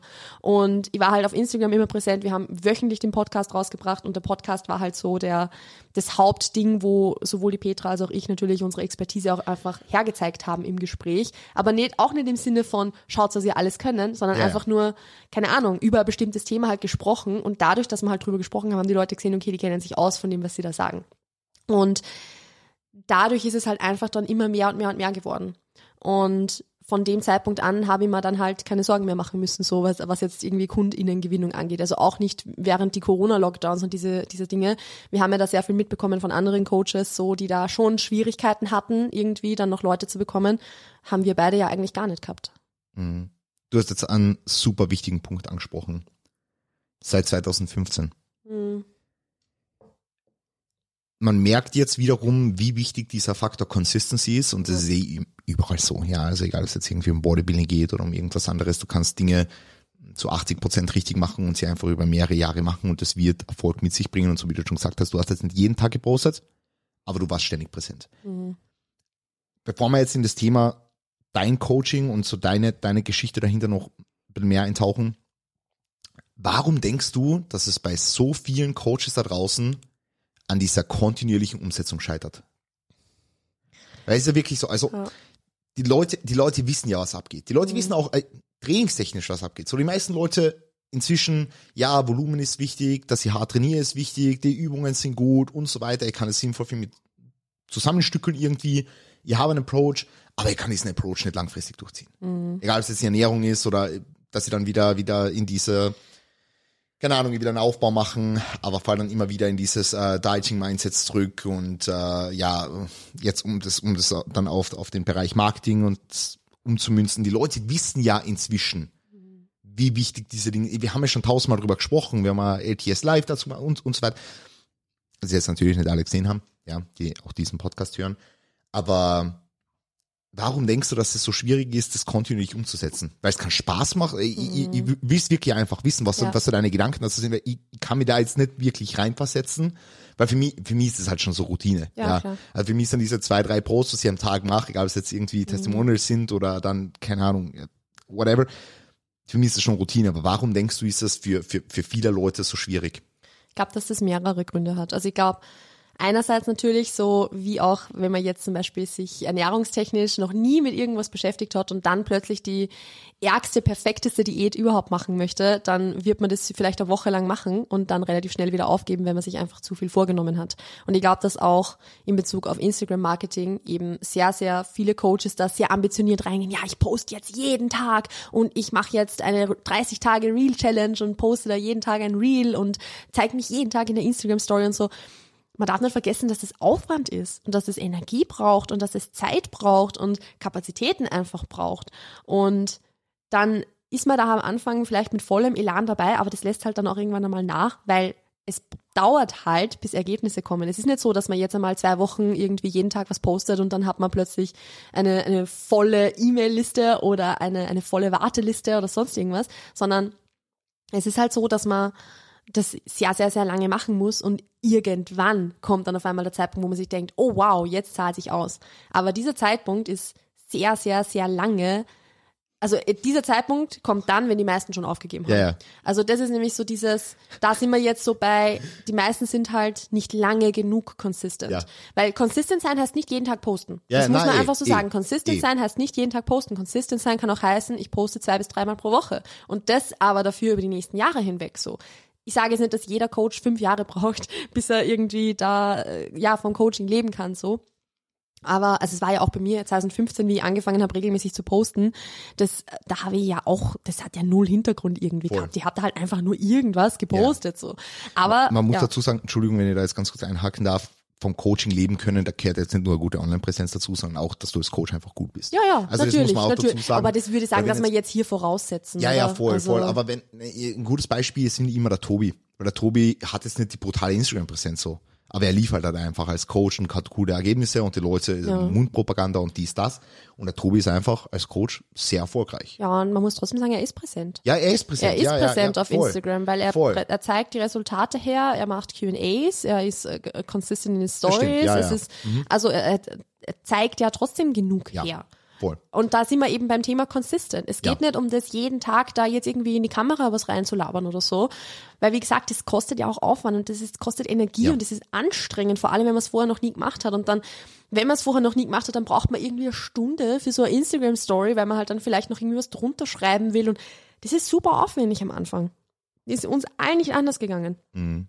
Und das ist halt einfach sowas, das muss halt auch gar nicht sein, sondern es reicht, wenn du halt dreimal in der Woche so einen Instagram-Post hochlädst oder vielleicht fang mal an mit zweimal pro Woche. Das sind acht Instagram-Posts im Monat. Die kannst du an einem Tag vorschreiben, wenn es ist. Und dann hast du einen Monat der Ruhe. Consistent sein macht halt auch deshalb Sinn, weil man natürlich erst besser werden kann, wenn man es regelmäßig gemacht hat. Und Instagram ist ein, also darin besser zu werden, diese einfach schon alleine diese Tools zu bedienen, Reels zu bearbeiten, irgendwie welche, wie jetzt Instagram Stories machen, so das muss man ja auch erst irgendwie erlernen. Das ist ja ja, es ist sehr intuitiv jetzt so vom, vom, vom, vom User Interface so, aber es ist trotzdem was, was man lernen muss und wo man sich beschäftigen muss damit und es wird erst besser dadurch, dass man konsistent wird. Natürlich, je, je mehr, also je, je, je mehr du am Anfang machst, umso schneller wirst du natürlich mit dem Ganzen ein bisschen bekannt sein, aber es bringt da halt nichts, wenn du dann ausbrennst und dann drei Monate nichts postest, so, weil ja. dann bist du erst recht wieder nicht präsent, dann fragen sie nur alle, ja, wo ist jetzt der Hugo hin, so mehr oder weniger. Mhm. Also der war jetzt, der hat so viel gemacht und ist auf einmal ist er wieder weg. Mhm. Und deshalb, man muss da halt einfach wirklich konsistent sein über längere Zeit hinweg. Ja. Und dann wird's, also einfach damit es das, das Normalste der Welt ist, dass du halt einen Instagram-Post machst, dass das das Normalste der Welt ist, dass du über dein Coaching sprichst und so weiter und, und so fort. Ja. Weil das ist halt, wenn es jedes Mal wieder irgendwie eine Riesenüberwindung ist und jedes Mal wieder einfach stundenlang braucht, dann brauchst halt noch mehr Übung. Oder du brauchst halt Hilfe. Ist auch vollkommen okay. Man kann sich auch Hilfe holen für sowas. Aber es ist halt, also man muss es halt trotzdem öfter mal machen einfach. Und vom nix, von nix kommt nix. Es ist halt mhm. trotzdem so. Von nix kommt nix. Also das ist halt auch sowas, am Ende des Tages ist es halt, Coaches sollen natürlich sich hauptsächlich auf das konzentrieren, worin sie gut sind, nämlich coachen. Mhm. Das ist vollkommen klar und es ist halt, natürlich sollst du dich nicht nur darauf konzentrieren, wie du jetzt auf Instagram irgendwie viral gehst oder so und dich da nur mehr mit dem auseinandersetzen, weil am Ende des Tages bist du Coach und kein Influencer. Ja. Also das ist das und das machen eh, glaube ich, einige. Also wenn ihr jetzt so innerhalb vom LTS-Team zum Beispiel so herumschaut, machen schon viele sehr gut, dass sie trotzdem halt in den Vordergrund rücken, ich bin Coach und kein Influencer. Ja. Was nicht heißt, dass ein Influencer jetzt was Schlechtes ist, sondern einfach nur, dass das eine andere Art von Commitment zu Social Media ist, ja. als wenn man jetzt nur unter Anführungszeichen coacht. Und es ist schon wichtig, dass man sich vorrangig aufs Coaching konzentriert. Aber am Ende des Tages ist gerade Online-Coaching ist halt ein Online-Business. Mhm. Und ein Online-Business funktioniert nicht ohne Online-Marketing. Wir sind halt in 2022, bald 2023. Man kann sich halt nicht erwarten, irgendwie online ein Business aufzubauen, ohne online genug Werbung dafür zu machen. Ja. Das funktioniert halt nicht. Ja, macht voll Sinn. Macht voll Sinn. Ich finde es so lustig, wenn die Leute sagen, hey Chris, bei dir geht's jetzt voll ab so. Und die Leute sehen nicht, dass ich 2400 Posts online habe und das seit 2017 mache. Ja. Wo ich täglich Physiotherapie-Videos gemacht habe. Täglich, ja. wirklich, täglich. Bin an jedem Restday sieben Stunden im Gym gestanden und habe Videos aufgenommen. Ja. Das sind halt einfach so, so, so Dinge, ich finde, man sieht eh gerade jetzt bei uns so an der Relation von Follower zu, wie viele Posts habe ich schon gemacht. Mhm. Weil das ist auch was, was mir irgendwie so gar nicht aufgefallen ist, aber äh, Sira hat mir vor kurzem, wie ich meine 10k geknackt habe auf Instagram, ja. hat auf meine Story geantwortet, Shoutout an Sira, falls sie den Podcast hört, ich glaube zwar nicht, aber Shoutout, ähm, hat geantwortet auf die Story, ja, hey, jetzt sehe ich eigentlich erst, dass du schon 1700 Posts auf Instagram gemacht hast, so. Mhm. Weil so viele Leute machen irgendwie 200 Posts und beschweren sich, dass sie keine 10k Follower haben. Ja. Dabei ist halt, wenn, also wenn du halt 200 Posts und 10k Follower hast, dann muss da wirklich schon von Anfang an die Strategie einfach genailed sein, weil möglich ist es schon, ja. aber die Strategie genailed sein oder du hast halt was erwischt, was einfach so noch nicht da war oder du hast einfach fucking viel Glück gehabt. Mhm. Weil das ist halt, wenn du mit so wenig Posts und mit 200 Posts ist halt nicht viel, so. Oder 100 oder, oder weiß nicht was. Ja. Wenn du damit halt 10k Follower hast, dann, ähm, keine Ahnung, bist halt vielleicht der Athletin, die einfach extrem gut ausschaut oder so. Voll. Also. Oder du hast vielleicht den Erfolg über TikTok gehabt und hast ihn auf Instagram ja, gelenkt. Das kann jetzt auch noch ja, sein. Natürlich. So, ja, ja, natürlich. Also andere Plattformen Voll. jetzt mal ausgeschlossen, mhm. wenn man jetzt nur Instagram isoliert betrachtet. Voll. Ja. Also da, es braucht halt einfach diese Consistency. Gut. Wenn zu dem Thema noch irgendwelche Fragen sind, könnt ihr ja gerne stellen. Ähm, YouTube-Kommentare beispielsweise. Ich glaube, es kommt alles auf YouTube auch. Und äh, ja, gut. Ich würde jetzt gern auf den nächsten Part eingehen, so ein bisschen. Und zwar auf dein Coaching und jetzt so deinem Wandel vom One-to-One-Coaching zu dem, was du jetzt sonst so gemacht hast. Also du hast jetzt diesen Schritt eigentlich außen 1 zu 1 Coaching.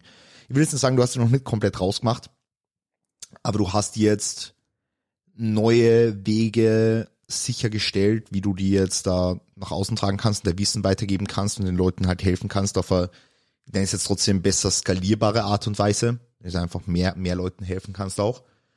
Ähm, würdest du sagen, jetzt einmal generell auf dein auf der Klientel bezogen, ich meine, die haben ein komplett unterschiedliches Klientel. Ja, also vielleicht, vielleicht erklärst ganz kurz, mit welchen Leuten du zusammenarbeitest und mhm. findest du, dass diese Art und Weise des Coachings für dich belastender war als das, was du vielleicht seinerzeit gemacht hast, wo es jetzt nur um Physik-Coaching gegangen ist? Mhm. Und was waren für dich so diese, diese Hintergründe auch dann, dann aufzuhören oder vielleicht mhm. so, so weiterzuziehen? Ja. Also ja und nein. Also es ist halt irgendwie schwer, das zu definieren, ob das jetzt an, an Klientel liegt oder sowas. Ja. Weil, also ich glaube ehrlich gesagt fast nicht, weil mein Klientel, das ich jetzt aktuell betreue, natürlich sind es Menschen, die einfach nur abnehmen oder einfach nur Muskelmasse aufbauen wollen. Einfach nur unter Anführungszeichen, ich will das in keiner Art und Weise abwerten oder so, sondern jetzt wirklich, wo das halt eher simpel gehalten ist, die Zielsetzung. Und vorrangig ist es natürlich, das, also Klientel, das halt einfach sagt, hey, ich habe halt so kreisende Gedanken ums Essen, ich habe halt Schwierigkeiten mit meinem Essverhalten, keine Essstörung, weil Menschen mit Essstörung verweise ich halt sofort einmal weiter. Also ich betreue keine Menschen mit Essstörung. Ähm, aber wo das halt trotzdem irgendwo einfach Thema ist und wo das halt irgendwo präsent ist. Diese Leute betreue ich und hilf ihnen halt dabei, zum Beispiel zu sagen, okay, hey, schaff mal eine gute Grundlage für das, dass du später dann vielleicht in der Diät reinstarten kannst, also einfach mal an der Beziehung zum Essen zum Arbeiten, an der Gewohnheiten, an Gewohnheiten zu arbeiten, an dieser Angst vorm Zunehmen zu arbeiten und so weiter, bevor man dann später mal in ein Kaloriendefizit vielleicht, vielleicht geht.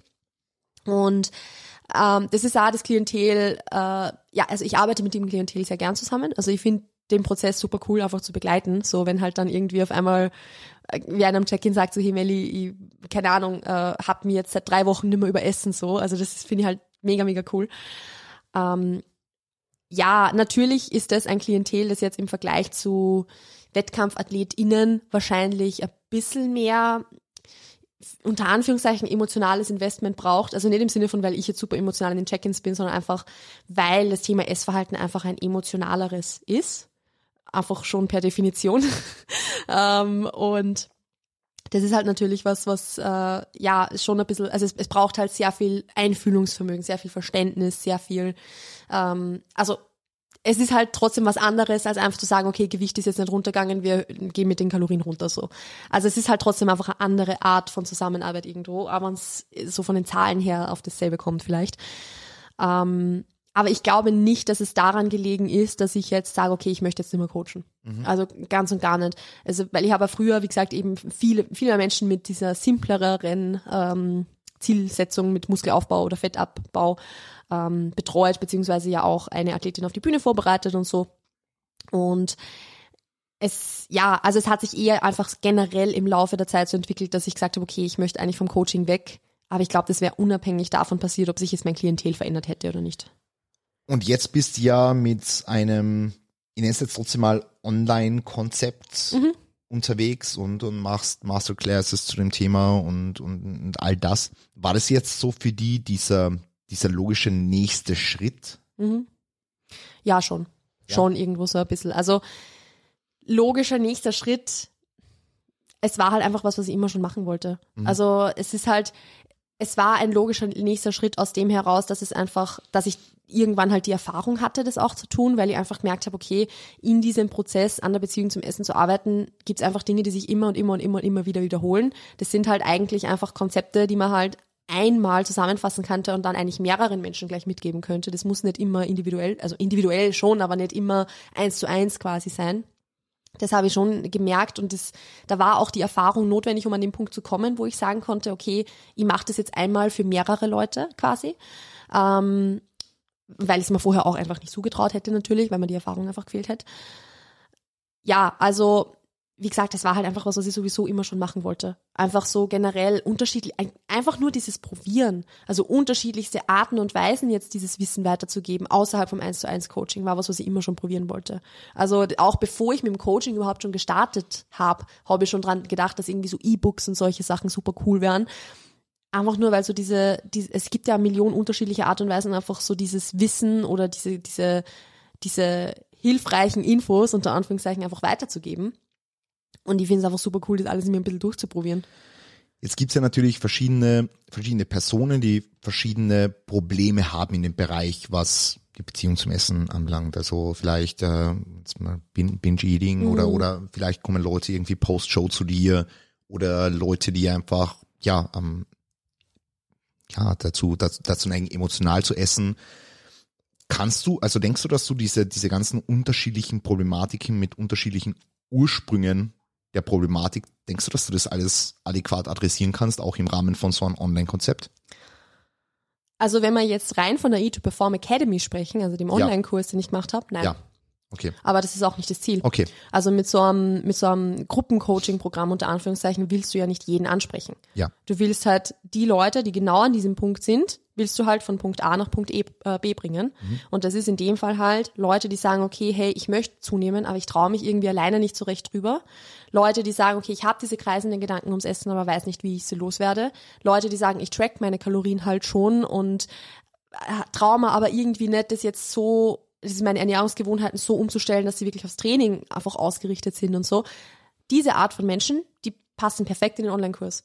Eine Athletin, die jetzt einen Tag Post-Show ist und damit in einem absoluten Extremzustand körperlich, wird in diesem Programm nicht gut aufgehoben sein, weil da einfach ganz, ganz viele andere Dinge noch mit reinspielen. Ja, eventuell, vielleicht, könnte schon, sicher kann es sein, dass ihr das auch helfen würde, so. Aber das ist jetzt nicht die primäre Zielgruppe. Und es ist auch mit solchen Gruppencoaching-Programmen nie das Ziel, jetzt alle zu bedienen. Weil wenn du versuchst, alle zu bedienen, dann wirst du halt am Ende nirgend, niemandem helfen können, weil du viel zu allgemein unterwegs bist. Das funktioniert halt nicht. Du musst ja irgendwo äh, spezi also schon ein bisschen äh, Spezifizität quasi hergeben.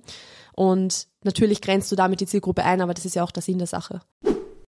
Du willst auf die Bühne dein Training auf das nächste Level bringen oder ganz einfach nur deine persönliche Bestform erreichen, zerdenkst deinen eigenen Prozess aber zu sehr oder weißt nicht ganz genau, was deine nächsten Schritte sein sollen, dann ist Online-Coaching vermutlich genau das Richtige für dich. Gemeinsam mit deinem Coach entwickelst du nämlich Strategien, wie du dein Ziel erreichst. Im Team Progress arbeitest du mit kompetenten Coaches zusammen, die dir dafür die notwendigen Tools an die Hand geben.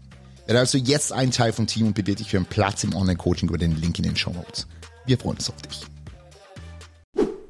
Also in unserer Bubble jetzt bei den Leuten, die zuhören, ist die häufigste Problematik wahrscheinlich diese Post-Show-Thematik. Also im Hinblick auf gestörte Beziehung zum Essen in irgendeiner Art und Weise, weil nach einer Bodybuilding-Prep sind die meisten Leute in der Hinsicht leicht gestört, ohne das jetzt irgendwie krankhaft zu bezeichnen.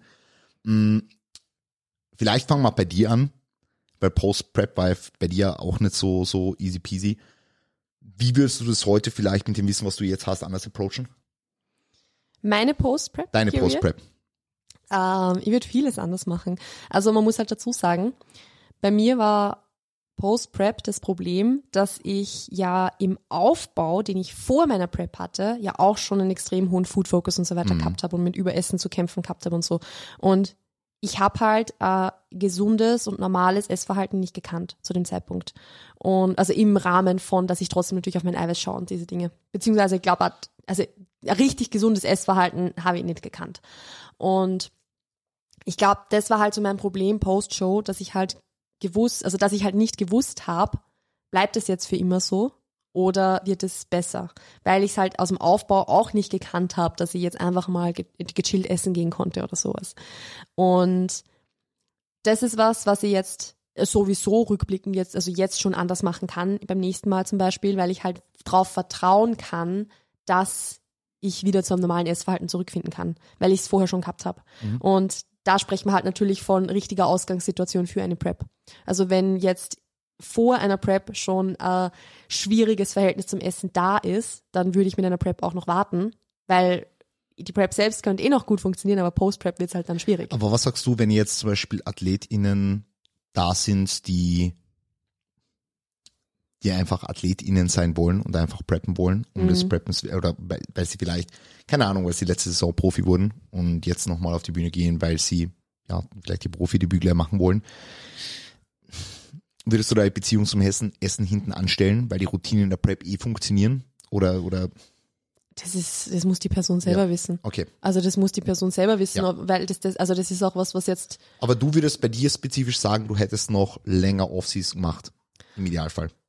Ich weiß gar nicht, ob man eine längere Offseason wirklich was gebracht hätte. Ich habe nicht die richtigen Tools an die Hand gehabt damals. Mhm. Okay, okay. Das war mein Problem. Es war nicht die Länge der Offseason, weil es war ja auch, ich habe ja auf ein, ich habe ja genau das Gewicht gehabt, was ich jetzt auch habe, nämlich knapp 66 Kilo am Ende von dieser Offseason. Ich habe im Schnitt eh fast 3000 Kalorien am Tag gegessen, so. Mhm. Also an dem ist es ja nicht gescheitert. Aber ich habe nicht die richtigen Tools an die Hand gehabt, wie mein Essverhalten aussehen könnte oder wie ich es gestalten könnte, damit ich diese Probleme nicht mehr habe. Und das war halt das. Durch das rückblickend, also ich weiß nicht, wie ich es damals hätte anders machen können. Ja. Ich weiß, wie, ich weiß, wo der Fehler lag, aber ich habe damals nicht die, Tool an, die Tools an der Hand gehabt, um es anders zu machen. Mhm. Und was ja jetzt für alle anderen gut ist, weil ich daraus gelernt habe und das Ja, jetzt weitergeben kann. Ähm, aber es ist halt, wie gesagt, da sprechen wir halt ganz viel von einfach die richtige Ausgangssituation für eine Prep haben und einfach ein gesundes Essverhalten vor der Prep haben, um dann, wie gesagt, nach, also in der Prep funktioniert es meistens eh, aber in, ums, damit es mich halt dann nach der Prep nicht, ja, nicht strudelt, quasi. Okay. Ja, macht, macht, macht, Sinn. Ähm, deine, deine, deine hauptsächlichen drei Tipps für Post-Show? Ähm, Warum habe ich jetzt hauptsächlich gesagt? Alles deine, gut. deine, deine Top drei. größten, deine, deine, deine, deine wichtigsten, ja. die wichtigsten drei Tipps. Mm, Punkt Nummer eins, das ist eine ganz große Mindset-Geschichte, aber immer im Kopf behalten, der Hunger, den du spürst, den wirst du nicht stillen können. Also das war so eine Aussage, die habe ich von einer anderen Athletin gehört damals in meiner Post-Prep-Phase und der hat bei mir, die hat bei mir ganz viel bewirkt, einfach die zu wissen von einer erfahrenen Athletin, dieser Hunger, den du aktuell hast, egal wie viel du isst, der wird nicht weggehen. Der wird, du wirst diesen Hunger nicht stillen, du wirst vielleicht essen, bis der schlecht ist, aber deshalb bist du nicht satt. Und das war, also das ist, finde ich, was, was super wertvoll ist, einfach immer im Kopf zu behalten, so dieser Hunger, den ich jetzt habe, der wird nicht stillbar sein. Und deshalb kann ich halt gleich nach Plan essen, weil ich werde sowieso nicht satter, so quasi. Also das finde ich super wichtig. So diese Routinen, die man in der Prep hatte, hab, also großteils beibehalten und nicht irgendwie sich denken, ah, jetzt bin ich eh nach der Prep und jetzt kann ich mir das gönnen und eigentlich könnte ich all das jetzt wieder essen, so, weil je mehr sich diese Möglichkeit eröffnet, dass man jetzt wieder alles essen könnte, umso schwieriger wird's nicht alles zu essen. Also einfach so zu, drauf zu vertrauen, dass sich die, dass diese Lebensmittel eh bald genug wieder Teil einer, einer der, also ich sage jetzt mal, der Wochenbilanz, sage ich mal so sein können, dass man die auch dann, dass ich auch dann jeden Tag wieder Schokolade essen kann, wenn ich das will und so, ähm, dass das alles wieder seinen Platz hat. Aber wenn ich es jetzt esse, wird es halt nicht zielführend sein, weil ich halt wahrscheinlich davon ziemlich Heißhunger bekommen werde dann im Nachgang. Also das ist auch was, was ich selbst, das merkt man ja Post-Prep, wenn man jetzt was isst, was man nicht so gewohnt ist, so man isst seit Ewigkeiten wieder mal Gebäck oder sowas, wie man dann einfach am liebsten noch 15 davon essen würde. Was jetzt bei einer Reiswaffel nicht so der Fall ist. Also da sind wir ein bisschen beim, beim Stichwort hedonische Treppe so, Ja, ähm, dass man halt quasi nicht diese extrem schmackhaften Lebensmittel zu Beginn der Prep wieder, wieder gleich, ja, wieder reintroduced quasi, ähm, sondern dass man sich damit ein bisschen Zeit lässt, wenn einfach dieser Hunger nachlässt. Also dass man das eher nicht, nicht proaktiv macht, zu sagen, ich baue jetzt diese Lebensmittel ein, sondern eher reaktiv, wenn sich der Hunger wieder ein bisschen beruhigt hat und ich sage, okay, jetzt kann ich diese Dinge wieder einbauen, weil ich es jetzt essen kann, ohne dann danach noch 15 davon zu essen. Also das ist so das eben Routinen von der Prep ein bisschen beibehalten. Und ähm, das ist jetzt, hat jetzt nicht unbedingt mit dem Essverhalten zu tun, aber es finde ich, glaube ich, glaube ich, auch ein Punkt, der wichtig ist, so das Thema Körperbild und so weiter. Also da halt einfach sich von Anfang an bewusst machen, dass ich natürlich diese Form nicht halten kann, nicht halten werde, nicht halten will und dann auch cool damit sein, dass es halt wieder mehr wird. Also dass es halt wieder mehr Körperfett wird und auch diese Beurteilung von dem Ganzen rauszunehmen. Weil im Endeffekt ist es ja oft so, ich war in der besten Shape meines Lebens und jetzt wird die Form eigentlich nur noch schlechter. Nein, sie wird nicht schlechter, sie wird nur anders. Und das ist, finde ich, was, was auch ganz, ganz wichtig ist. Es ist nicht schlechter. Es ist nicht, Körperfett ist nicht schlecht, so. Ja. Sondern es ist einfach nur anders und es ist okay, so wie es ist. Mhm. Mhm. Macht Sinn. Voll. Gute drei Tipps. Gut. Mm, Du hast in der Vergangenheit angesprochen, ich glaube auch schon auf Instagram, dass du ein bisschen mental gestruggelt hast mit dem Training. Mhm. Ähm, magst vielleicht nochmal sagen für all die Leute, die es jetzt vielleicht nicht so mitbekommen haben, wie sie diese Struggles geäußert haben, wann es angefangen hat und wie du damit dann initial umgegangen bist und wie vielleicht jetzt damit ein bisschen copst. Mhm. Vielleicht kurz, äh, dadurch, dass wir jetzt vorher über das Thema Post-Prep gesprochen Ja. haben, wir sprechen jetzt vom aktuellen Zeitpunkt. Wir sprechen jetzt von aktuellen Also das Zeitpunkt, ja, ist ja, äh, vielleicht ganz wichtig dazu zu erwähnen, Ja. damit es jetzt nicht irgendwie zusammengelegt wird. Ja. Ähm, also ich So Post-Prep eigentlich, eigentlich noch gut. ja Post-Prep hat alles gepasst. So Post-Prep war ich richtig heiß aufs Training. Genau. Das war, ein halbes das Jahr, war geil, halbes Jahr so. später war das Ja, so es war ungefähr, so, nicht, nicht, nicht einmal. Also ich bin ja im Endeffekt, man muss dazu sagen, bei mir war es Post-Prep halt so, dass ich ähm, quasi im Oktober meinen letzten Wettkampf hatte und im Dezember bin ich nach Wien gezogen. Und ab dem Zeitpunkt, wo ich nach Wien gezogen bin, so eben kurz vor Weihnachten, hat sich für mich extrem viel verändert. Also ich habe dann einen 40-Stunden-Job in einer, also in der, also in einer Bank quasi beim, im Marketing angefangen, ähm, mein Praktikum dort gemacht, habe daneben mein Coaching aufgebaut, habe daneben meinen Bachelor fertig gemacht, dann war Corona. Also das waren einfach, und ich bin eben nach Wien gezogen so. Ja. Also es haben sich extrem viele Dinge verändert. Und mit, also so das, das erste Mal, dass ich quasi ins Gym, also in das Gym dann auch war das, gefahren bin und gemerkt habe, mir geht's richtig schlecht und ich bin wieder heimgefahren, das war schon im Jänner. Also das war Jänner 2020. Und von da aus war das dann, dann habe ich noch einen guten Mesozyklus gehabt und dann war halt Corona. Und das habe ich auch noch ganz gut überstanden, aber es war halt, ja, es war halt Hometraining so. Ähm, und ab dann eigentlich so nach dem ersten Lockdown, dann war so anfangs dieser Hype noch da, so dieses, ah, endlich wieder ins Gym und, und dies, das.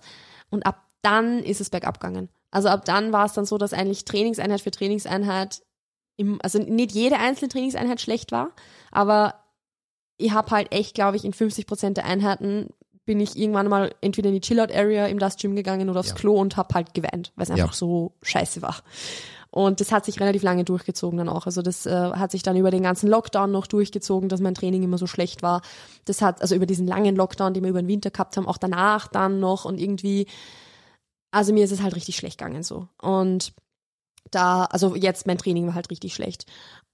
Und ich habe damals halt so gar nicht gesehen, woran das vielleicht gelegen sein hätte können. Ich habe halt nur mir gedacht, warum ist es so? Und im Endeffekt bin halt im Training drin gesessen und habe mir gedacht, warum ist es so? Und das ist ja früher auch gegangen und halt dann ja voll, also mir selbst halt alle möglichen schlimmen Dinge an den Kopf geworfen, warum ich jetzt nicht mehr so leisten Vorwürfe gemacht, konnte. Ja. ja. warum ich jetzt nicht mehr so leisten konnte, wie ich es damals konnte. Dann war auch ja diese, diese, diese von meiner Hüftverletzung, dieser Flare-up, den ich da gehabt habe, wo ich dann halt nicht mehr beugen und nicht mehr heben konnte. Also das waren halt lauter so Dinge, die da irgendwie zusammenkommen sind. Und da ist sehr viel Zeit vergangen jetzt, wo ich an dem irgendwo gearbeitet habe. Also so in dem Sinne, dass ich Trainingspausen gemacht habe, dass ich mir Zeit vom das Gym weg auch genommen habe, weil auch das diese Trainingsumgebung für mich was war, wo ich gemerkt habe, das ist mir ein bisschen too much alles. Kann man vielleicht, also wenn du magst, noch äh, später noch drüber sprechen. Ähm, dass ich ein bisschen einfach Abstand vom Training allgemein genommen habe, dass ich weniger trainiert habe, dass ich mal generell, wie gesagt, zwei Wochen mal gar nicht trainieren gegangen bin, drei Wochen. Ähm, ja, habe auch an meinem, generell so an meinem Mindset unter Anführungszeichen auch gearbeitet. Also es ist eh, ich habe es in meinem Podcast schon öfter angesprochen, dass ich eh schon seit Anfang 2021, ja, also jetzt eigentlich bald, seit fast, zwei Jahren so, äh, schon in Therapie gehe.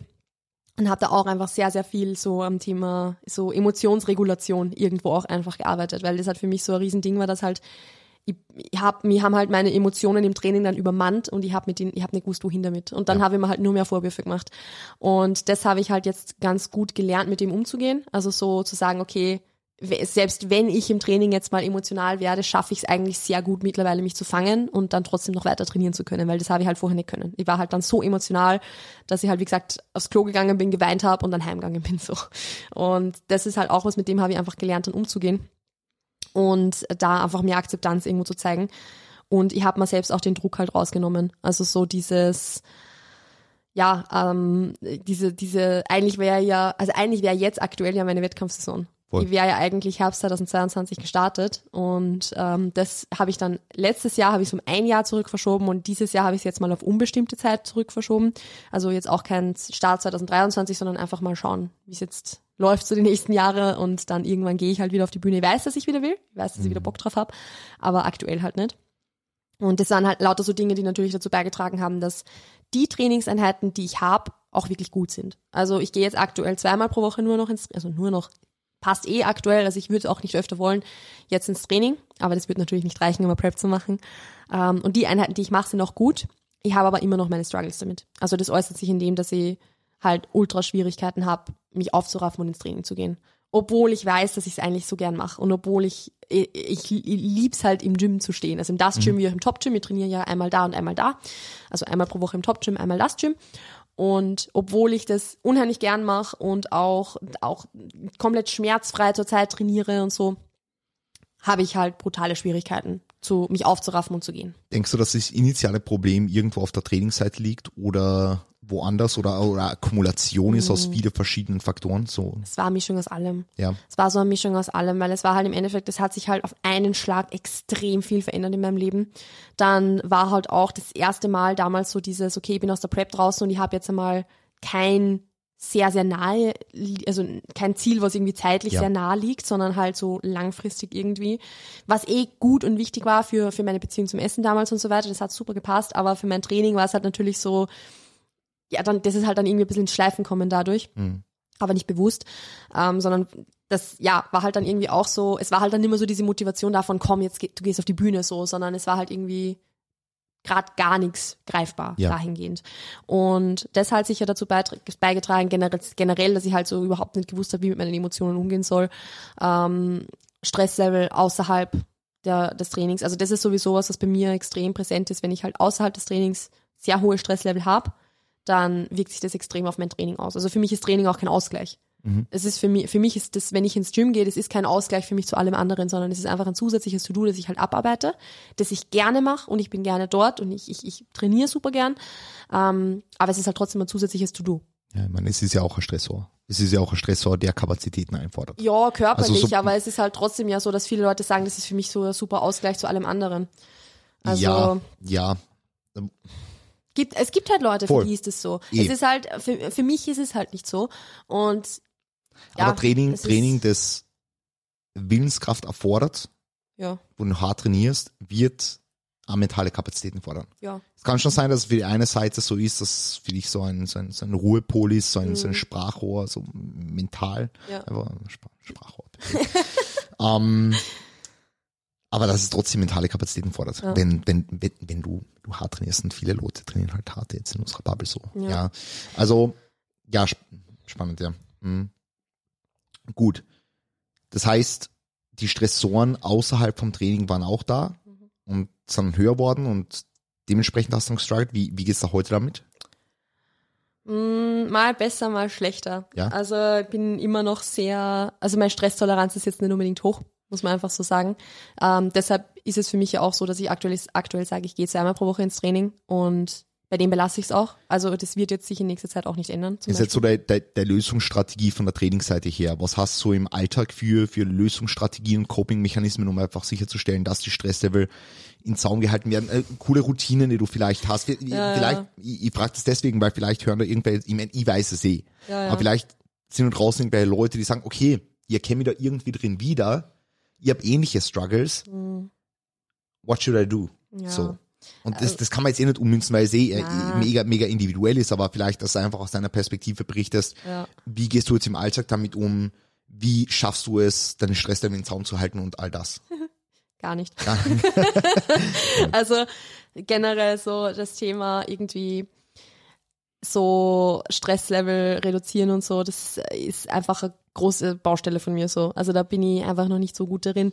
Was ich mache, ist natürlich jetzt, ähm, also worin ich jetzt ganz gut geworden bin, ist Stressfaktoren zu, also zu nicht zu minimieren, aber zu reduzieren, sozusagen, okay, ich gehe halt nur diese zweimal pro Woche ins Training beispielsweise. Ich ähm, versuche, so gut es geht, am Wochenende mir Abstand von der Arbeit zu nehmen. Ihr habt ganz, ganz strenge Grenzen, ganz strenge Boundaries gegenüber Client Work beispielsweise, dass ich halt sage, am Wochenende bearbeite ich keine Nachrichten außerhalb der Check-in-Days und des, äh, der ausgemachten Tage, wann Videos durchgeschickt werden, werden keine Videos durchgeschickt. Also einfach so, also Trainingsvideos für, für die, die es jetzt nicht wissen.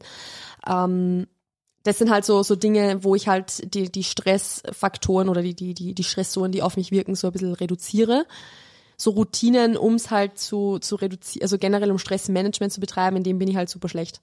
Also das ist halt irgendwie sowas, ich, ich, ich bin halt ein Mensch, ich brauche sehr viel Struktur und ich habe auch sehr viel Struktur. Aber alles, was halt nicht in diese Struktur fix reinfällt, da fühle ich mich halt komplett verloren. Also es ist irgendwie, ich habe halt meine, meine Arbeitsroutinen, wann ich ungefähr aufstehe. Ich, ich, also Schlaf zum Beispiel ist halt was, was extrem wichtig ist, einfach für mich. Ich, schlaf, ich habe halt extrem hohes Schlafbedürfnis, ich schlafe halt neun Stunden oder so pro Nacht. Ähm, und das ist halt zum Beispiel was, wenn ich das nicht hätte, dann würde ich halt eingehen wahrscheinlich. Aber grundsätzlich halt, ich habe halt so meine Routinen, wann ich arbeite, ich habe halt meine Routinen, wann ich dann eben zum Beispiel jetzt mit dir ins Training fahre oder generell trainieren gehe, diese Geschichten. Aber bei allem, was halt irgendwie außerhalb passiert, was jetzt nicht am Kalender steht, da schwimme ich halt komplett. Also da, da, ich weiß halt in meiner Freizeit dann einfach nichts anzufangen mit mir und so. Also das ist, sind halt so Struggles, die ich einfach ein bisschen habe, ein bisschen, die Jahr äh, präsent sind. Und ich glaube, dass da natürlich so dieses Thema von zu Hause aus arbeiten auch ein bisschen mit reinspielt, weil ich natürlich immer so im Kopf habe, ja, aber ich könnte eigentlich das machen und ich sollte das machen und, und dann ist es halt schwierig, irgendwie so richtig Freizeit zu haben. Außer wenn ich halt jetzt wirklich zum Beispiel mit FreundInnen unterwegs bin oder so. Also das ist für mich zum Beispiel so der, der, das ist eigentlich der größte Ausgleich, den ich so ein bisschen hab, wenn ich halt mit FreundInnen irgendwo mich treffe, spazieren gehe, zu denen heimfahre, einfach irgendwie was mit denen unternimm. Was natürlich auch ein bisschen ein Problem ist, weil ich halt einfach ein sehr introvertierter Mensch bin und ich halt sehr, sehr, sehr also für mich kostet auch soziale Interaktion in den meisten Fällen sehr viel Energie. Und das ist halt auch so was, ich kann das halt auch nur bis zu einem gewissen Grad machen, weil sonst das auch wieder zu anstrengend ist. Also das, ja, es ist alles ein bisschen kompliziert, sagen wir mal so. Ähm, aber ja, also wie gesagt, so ich bin jetzt nicht der Profi darin zu sagen, diese und jene Routinen irgendwie. In der Prep war ich darin zum Beispiel sehr, sehr gut. Also da habe ich wirklich so ganz, ganz fixe Routinen gehabt, so mit Journaling und und äh, wie mir so mein Downtime gestalte und so. Das ist halt jetzt alles mehr so ein bisschen jetzt, jetzt wing ist irgendwie so ein bisschen. Wie gehst du mit Negativität um? Jetzt zum Beispiel auf Social Media, wenn du Gegenwind bekommst? Das ist jetzt eine random Frage jetzt nach diesem Monolog, den ich naja, da es ist, äh, gehört, gehört dazu eine mentalen Komponente für mich ja, so ein bisschen ja. dazu.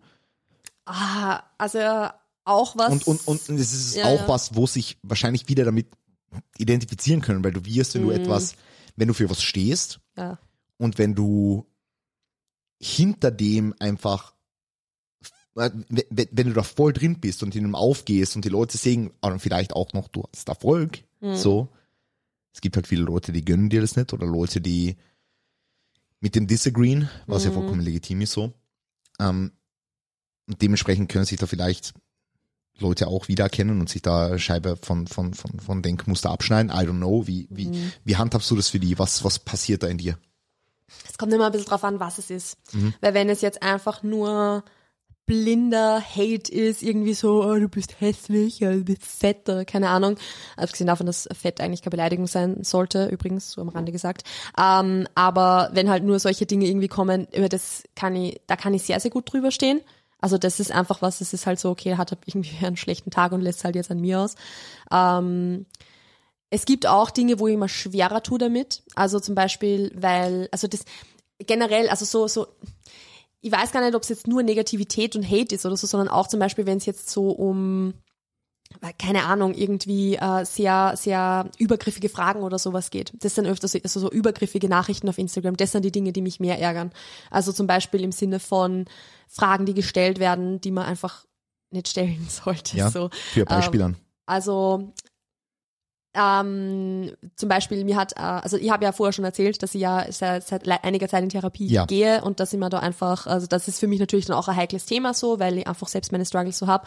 Und wenn halt dann eine Person, also mir hat eine Person geschrieben, so quasi, du Melli, kann es sein, dass du schwerwiegende Depressionen hast. Und das mhm. sind halt so Dinge, wo ich, mal, wo ich halt dann schon einmal schlucken muss. Nicht, weil es stimmt, ja, ja. sondern einfach, weil ich mir denke so, wow. Ja. okay, ja. ähm, wo kommt das auf einmal her? Ja. Und das sind halt so, also es gibt halt natürlich, ich glaube, jeder hat so Themen, wo einfach einmal ein Nerv getroffen wird. Und das sind halt dann die, wo ich dann einmal schlucken muss und einmal überlegen muss, okay, wie gehe ich mit dem jetzt um? Ähm, wie gesagt, wenn es jetzt nur blinder Hate ist, du bist hässlich, du bist scheiße, keine Ahnung, du bist kacke so, ähm, dann ist mir das egal. Wenn es jetzt was ist, was einen Nerv trifft, ist es schon schwieriger, weil obviously, es trifft halt einen Nerv. Ähm, also das sind so die Dinge, wo ich mir dann ein bisschen schwerer tue. Aber im Endeffekt, mittlerweile bin ich auch relativ gut, mich da, da abzugrenzen, weil ich halt weiß, dass das Problem nicht bei mir liegt, sondern bei der Person liegt. Mhm. Also egal was es ist, egal ob das jetzt wie gesagt irgendein grindiger Hate so ist oder ob das äh, so eine übergriffige Frage ist, ich bin nicht das Problem. Ja. So, sondern die andere Person hat entweder einen schlechten Tag oder ist einfach ein ziemlich schlechter Mensch. So. Mhm. Also im Sinne von jetzt äh, kein, kein sehr netter Mensch. Ähm, oder findet mich halt einfach irgendwie kacke, aber das ist that's a you problem. Also das ist nicht mein Problem so. Und ich versuche da halt nicht das Problem von dem anderen mein Problem werden zu lassen.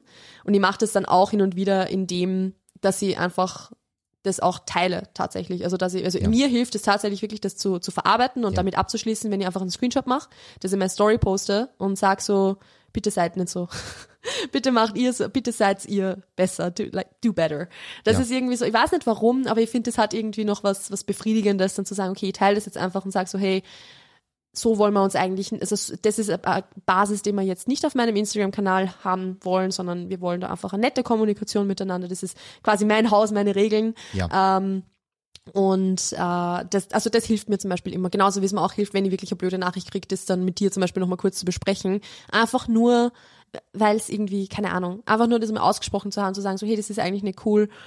Nicht, weil es auch wenn die Person das nicht mitkriegt, obviously, aber trotzdem halt. Und ganz ehrlich, ich blockiere die Leute halt auch einfach. Also ich, ich habe so viele Leute auf meiner, also auf meiner Liste von Menschen, die ich blockiert habe. Ähm, das habe ich von der Sophie gelernt tatsächlich weil sie irgendwann einmal in der Story gehabt hat, quasi sie hat noch nie bereut, einen Menschen blockiert zu haben.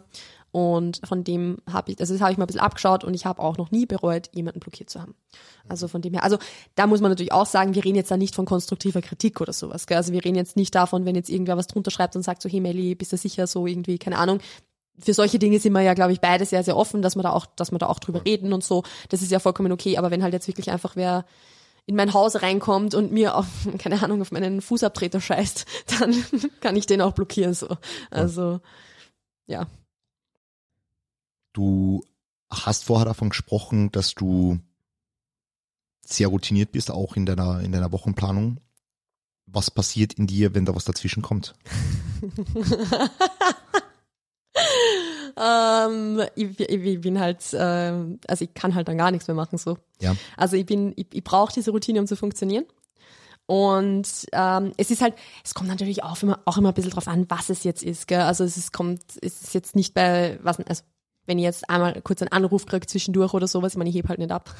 Aber ähm, es ist halt, ja, aber es gibt halt so Dinge, zum Beispiel, das sind, können auch random Dinge sein, zum Beispiel, weil du, du bestellst ja gerne Sneaker über irgendeine über so eine Sneaker-App so quasi und bittest mich ja dann hin und wieder mal so ein Entry zu machen für dich. Ja. Und äh, da war es zum Beispiel mal so, dass man halt irgendwie, dass man halt irgendwie, also ich habe halt, ich wollte halt eigentlich arbeiten und habe eh schon einen Tag gehabt, wo ich Schwierigkeiten gehabt habe, irgendwie mich, mich zu konzentrieren Ja. und reinzukommen. Und dann hast du mir halt geschrieben, dass ich das machen soll und dann hast du mir aber nicht geschrieben, welche Größe, du hast mir nicht geschrieben, wie ich es bezahlen soll und so. Und dann hat mir das halt so aus dem Konzept gebracht, dass ich den ganzen Vormittag nicht mehr arbeiten konnte. Ja. Also das sind halt so Dinge, ich brauche diese Struktur halt extrem, weil es sonst, also diese Struktur und dann auch dieses, ich muss es, also ich muss es dann auch strikt durchziehen, weil sonst funktioniert's nicht. Ich habe halt auch sehr spezifische Zeiten, zu Ja. denen ich produktiv sein kann und wo ich es halt nicht kann. Also nach dem Mittagessen ist halt bei mir vorbei. Mhm. Ich kann vormittags super produktiv sein. Je früher ich anfange, umso besser, weil dann habe ich einfach mehr Zeit am Vormittag. Aber sobald ich Mittagessen habe, so ist auch vorbei mit Konzentration. Also das sind all, alles so Dinge, die, die ich halt in meiner Tagesplanung immer ein bisschen, ja, mit einbeziehen muss. Ich meine, Mhm. du weißt es eh. Ja. Ähm, aber ja, also ich, mir, mir bringt das immer sehr durcheinander. Da, kann, da bist du ein bisschen flexibler als ich. Ja. Wie kommst du damit klar, dass ich so flexibel bin, im Gegensatz zu dir? Oder wie kommen, wie, wie kommen wir daheim klar mit unseren Routinen? Ich finde, das eigentlich gut passt Ja. so, weil im Endeffekt, es wäre jetzt vielleicht was anderes, wenn wir voneinander arbeitstechnisch extrem abhängig wären oder so. Mhm. Also, dass ich halt ein Mensch bin, der sagt, ich muss das, also wenn wir uns für irgendwas zusammensitzen wollen unter der Woche, dann müssen wir das auch im Kalender eintragen und Ja, planen, ja. weil spontan ist mit mir sowieso dann schwierig. Ähm, aber es ist jetzt, also ich finde nicht, dass es jetzt irgendwie positive oder negative Auswirkungen hat, sondern es, Ja. es funktioniert halt Es einfach funktioniert ganz wirklich gut, gut. so wie wir arbeiten. Wir haben ja auch getrennte Büros, also Ja. von dem her. Ja, voll. Man, du hast ja ganz andere Arbeitsroutine als ich. Also äh, Ja. das, das ist, können wir eh vielleicht noch kurz drüber sprechen, so wie Ja. dein Kal Kalender unter Anführungszeichen ausschaut versus wie mein Kalender Also ausschaut. mein Kalender ist eigentlich non-existent. Ja. Also ich habe schon meine, meine, meine Check-ins drin stehen, wobei ich bei der Hälfte an KundInnen aufgehört habe, sie einzutragen. Also steht eigentlich gar nicht so viel drin und da steht auch noch drin, dass ich irgendwie jeden Tag Check-ins mache, weil mittlerweile, okay, eigentlich mache ich jetzt wieder mittlerweile jeden Tag Check-ins, zumindest fast. Und ich arbeite eigentlich, ja, nur, also in meinem Kalender stehen halt nur die wirklichen Fixtermine. Ja. Also die wirklichen Termine, wo ich mal Appointments ausmache für Calls oder mit, mit, mit KundInnen oder wenn Mhm. jemand daheim vorbeikommt für einen Formcheck und die Sachen stehen halt drin. Aber bei mir steht nicht jeder Task drin. bei, mir, bei mir stehen die Einheiten, die Trainingseinheiten nur drin, damit du weißt, wann ich ins Gym gehe. Ja. Deswegen stehen bei mir die Trainingseinheiten eigentlich Ja. drin. Na, Ja. also das ist halt das, was so witzig ist, weil du hast halt so einen Arbeitsalltag, du sitzt dir halt hin und dann machst halt die Check-ins und dann machst halt irgendwie den Instagram-Post und dann machst du wieder ein paar Check-ins und dann hast halt einen Call und dann machst du das und dann machst du das und du, du, du, du kannst es halt so gut irgendwie von einem Task zum anderen zu springen und den dann halt zu machen. Einen Instagram-Post schreiben zwischendurch, dann isst du wieder was, dann machst du Cardio und das steht, also bei mir ist das, das wird bei mir nie funktionieren. Never ever würde das funktionieren. Also ich brauche das, dass ich sage, okay, Donnerstag ist Podcast-Tag und es steht äh, drinnen eine halbe Stunde lang, schreibe ich mir die Outline zusammen und tu das vorbereiten und dies, das, dann ist eine Stunde eingeplant fürs, fürs Aufnehmen, dann ist eine halbe Stunde eingeplant fürs Bearbeiten und Shownotes schreiben und hochladen, dann ist eine halbe Stunde eingeplant, wo ich Instagram Stories mache, dann ist eine halbe Stunde eingeplant, wo ich den Instagram Post mache. Also ich habe halt wirklich literally fast jeden einzelnen Task, den ich habe, im Kalender drin stehen.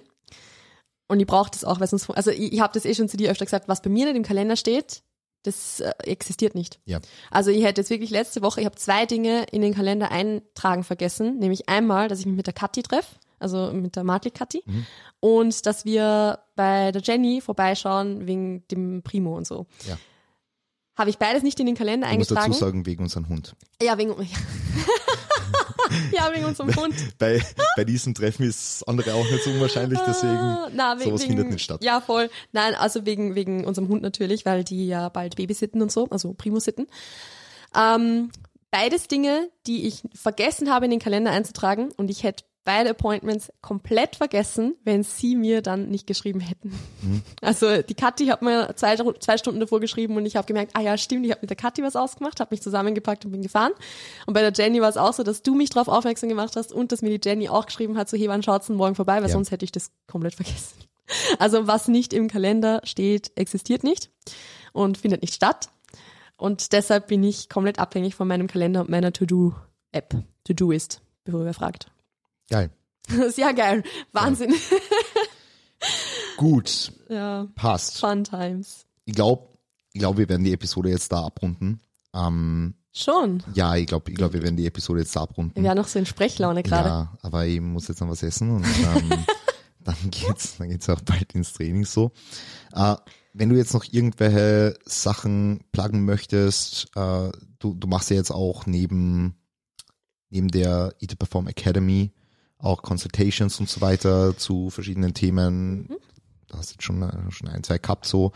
Ähm, magst du es vielleicht ganz kurz pluggen? Sehr, sehr gern. Also je nachdem, wann diese Episode online geht, kann es sein, dass die Anmeldung für die E2 Perform Academy vielleicht sogar gerade offen ist. Also Ja. die ist von 4.11. bis 11.11. ist die möglich. Also wenn wer jetzt Lust hat zu sagen, okay, hey, ähm, ich möchte da vielleicht mal vorbeischauen, ob das was ist für mich. Es ist im Endeffekt, kann man es auch ein bisschen verstehen als äh, unterstützte Anleitung zum Selbstcoaching. Also im Sinne von, du kriegst da halt die Tools an die Hand, die du brauchst, um dich auch durch einen Aufbau zu coachen, beziehungsweise generell durch eine Zunahmephase oder Erhaltungsphase zu coachen. Ähm, und wie du eben mit Dingen umgehst, wie Hunger, emotionales Essen, Ernährungsroutinen, diese Geschichten.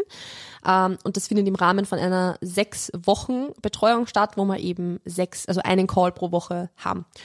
Wenn dich das interessiert, dann gerne einfach vorbeischauen und dann könnte sich das super ausgehen, dafür, dass die gerade geöffnet ist. Ähm, oder ansonsten, ähm, 1 zu 1 Coaching werde ich jetzt nicht mehr plagen. Also Ja. das ist jetzt kein Thema mehr. Aber vielleicht äh, jetzt für, für die Coaches unter euch auch was, was ganz interessant sein könnte, weil wir ja vorher auch über das Thema gesprochen Voll. haben.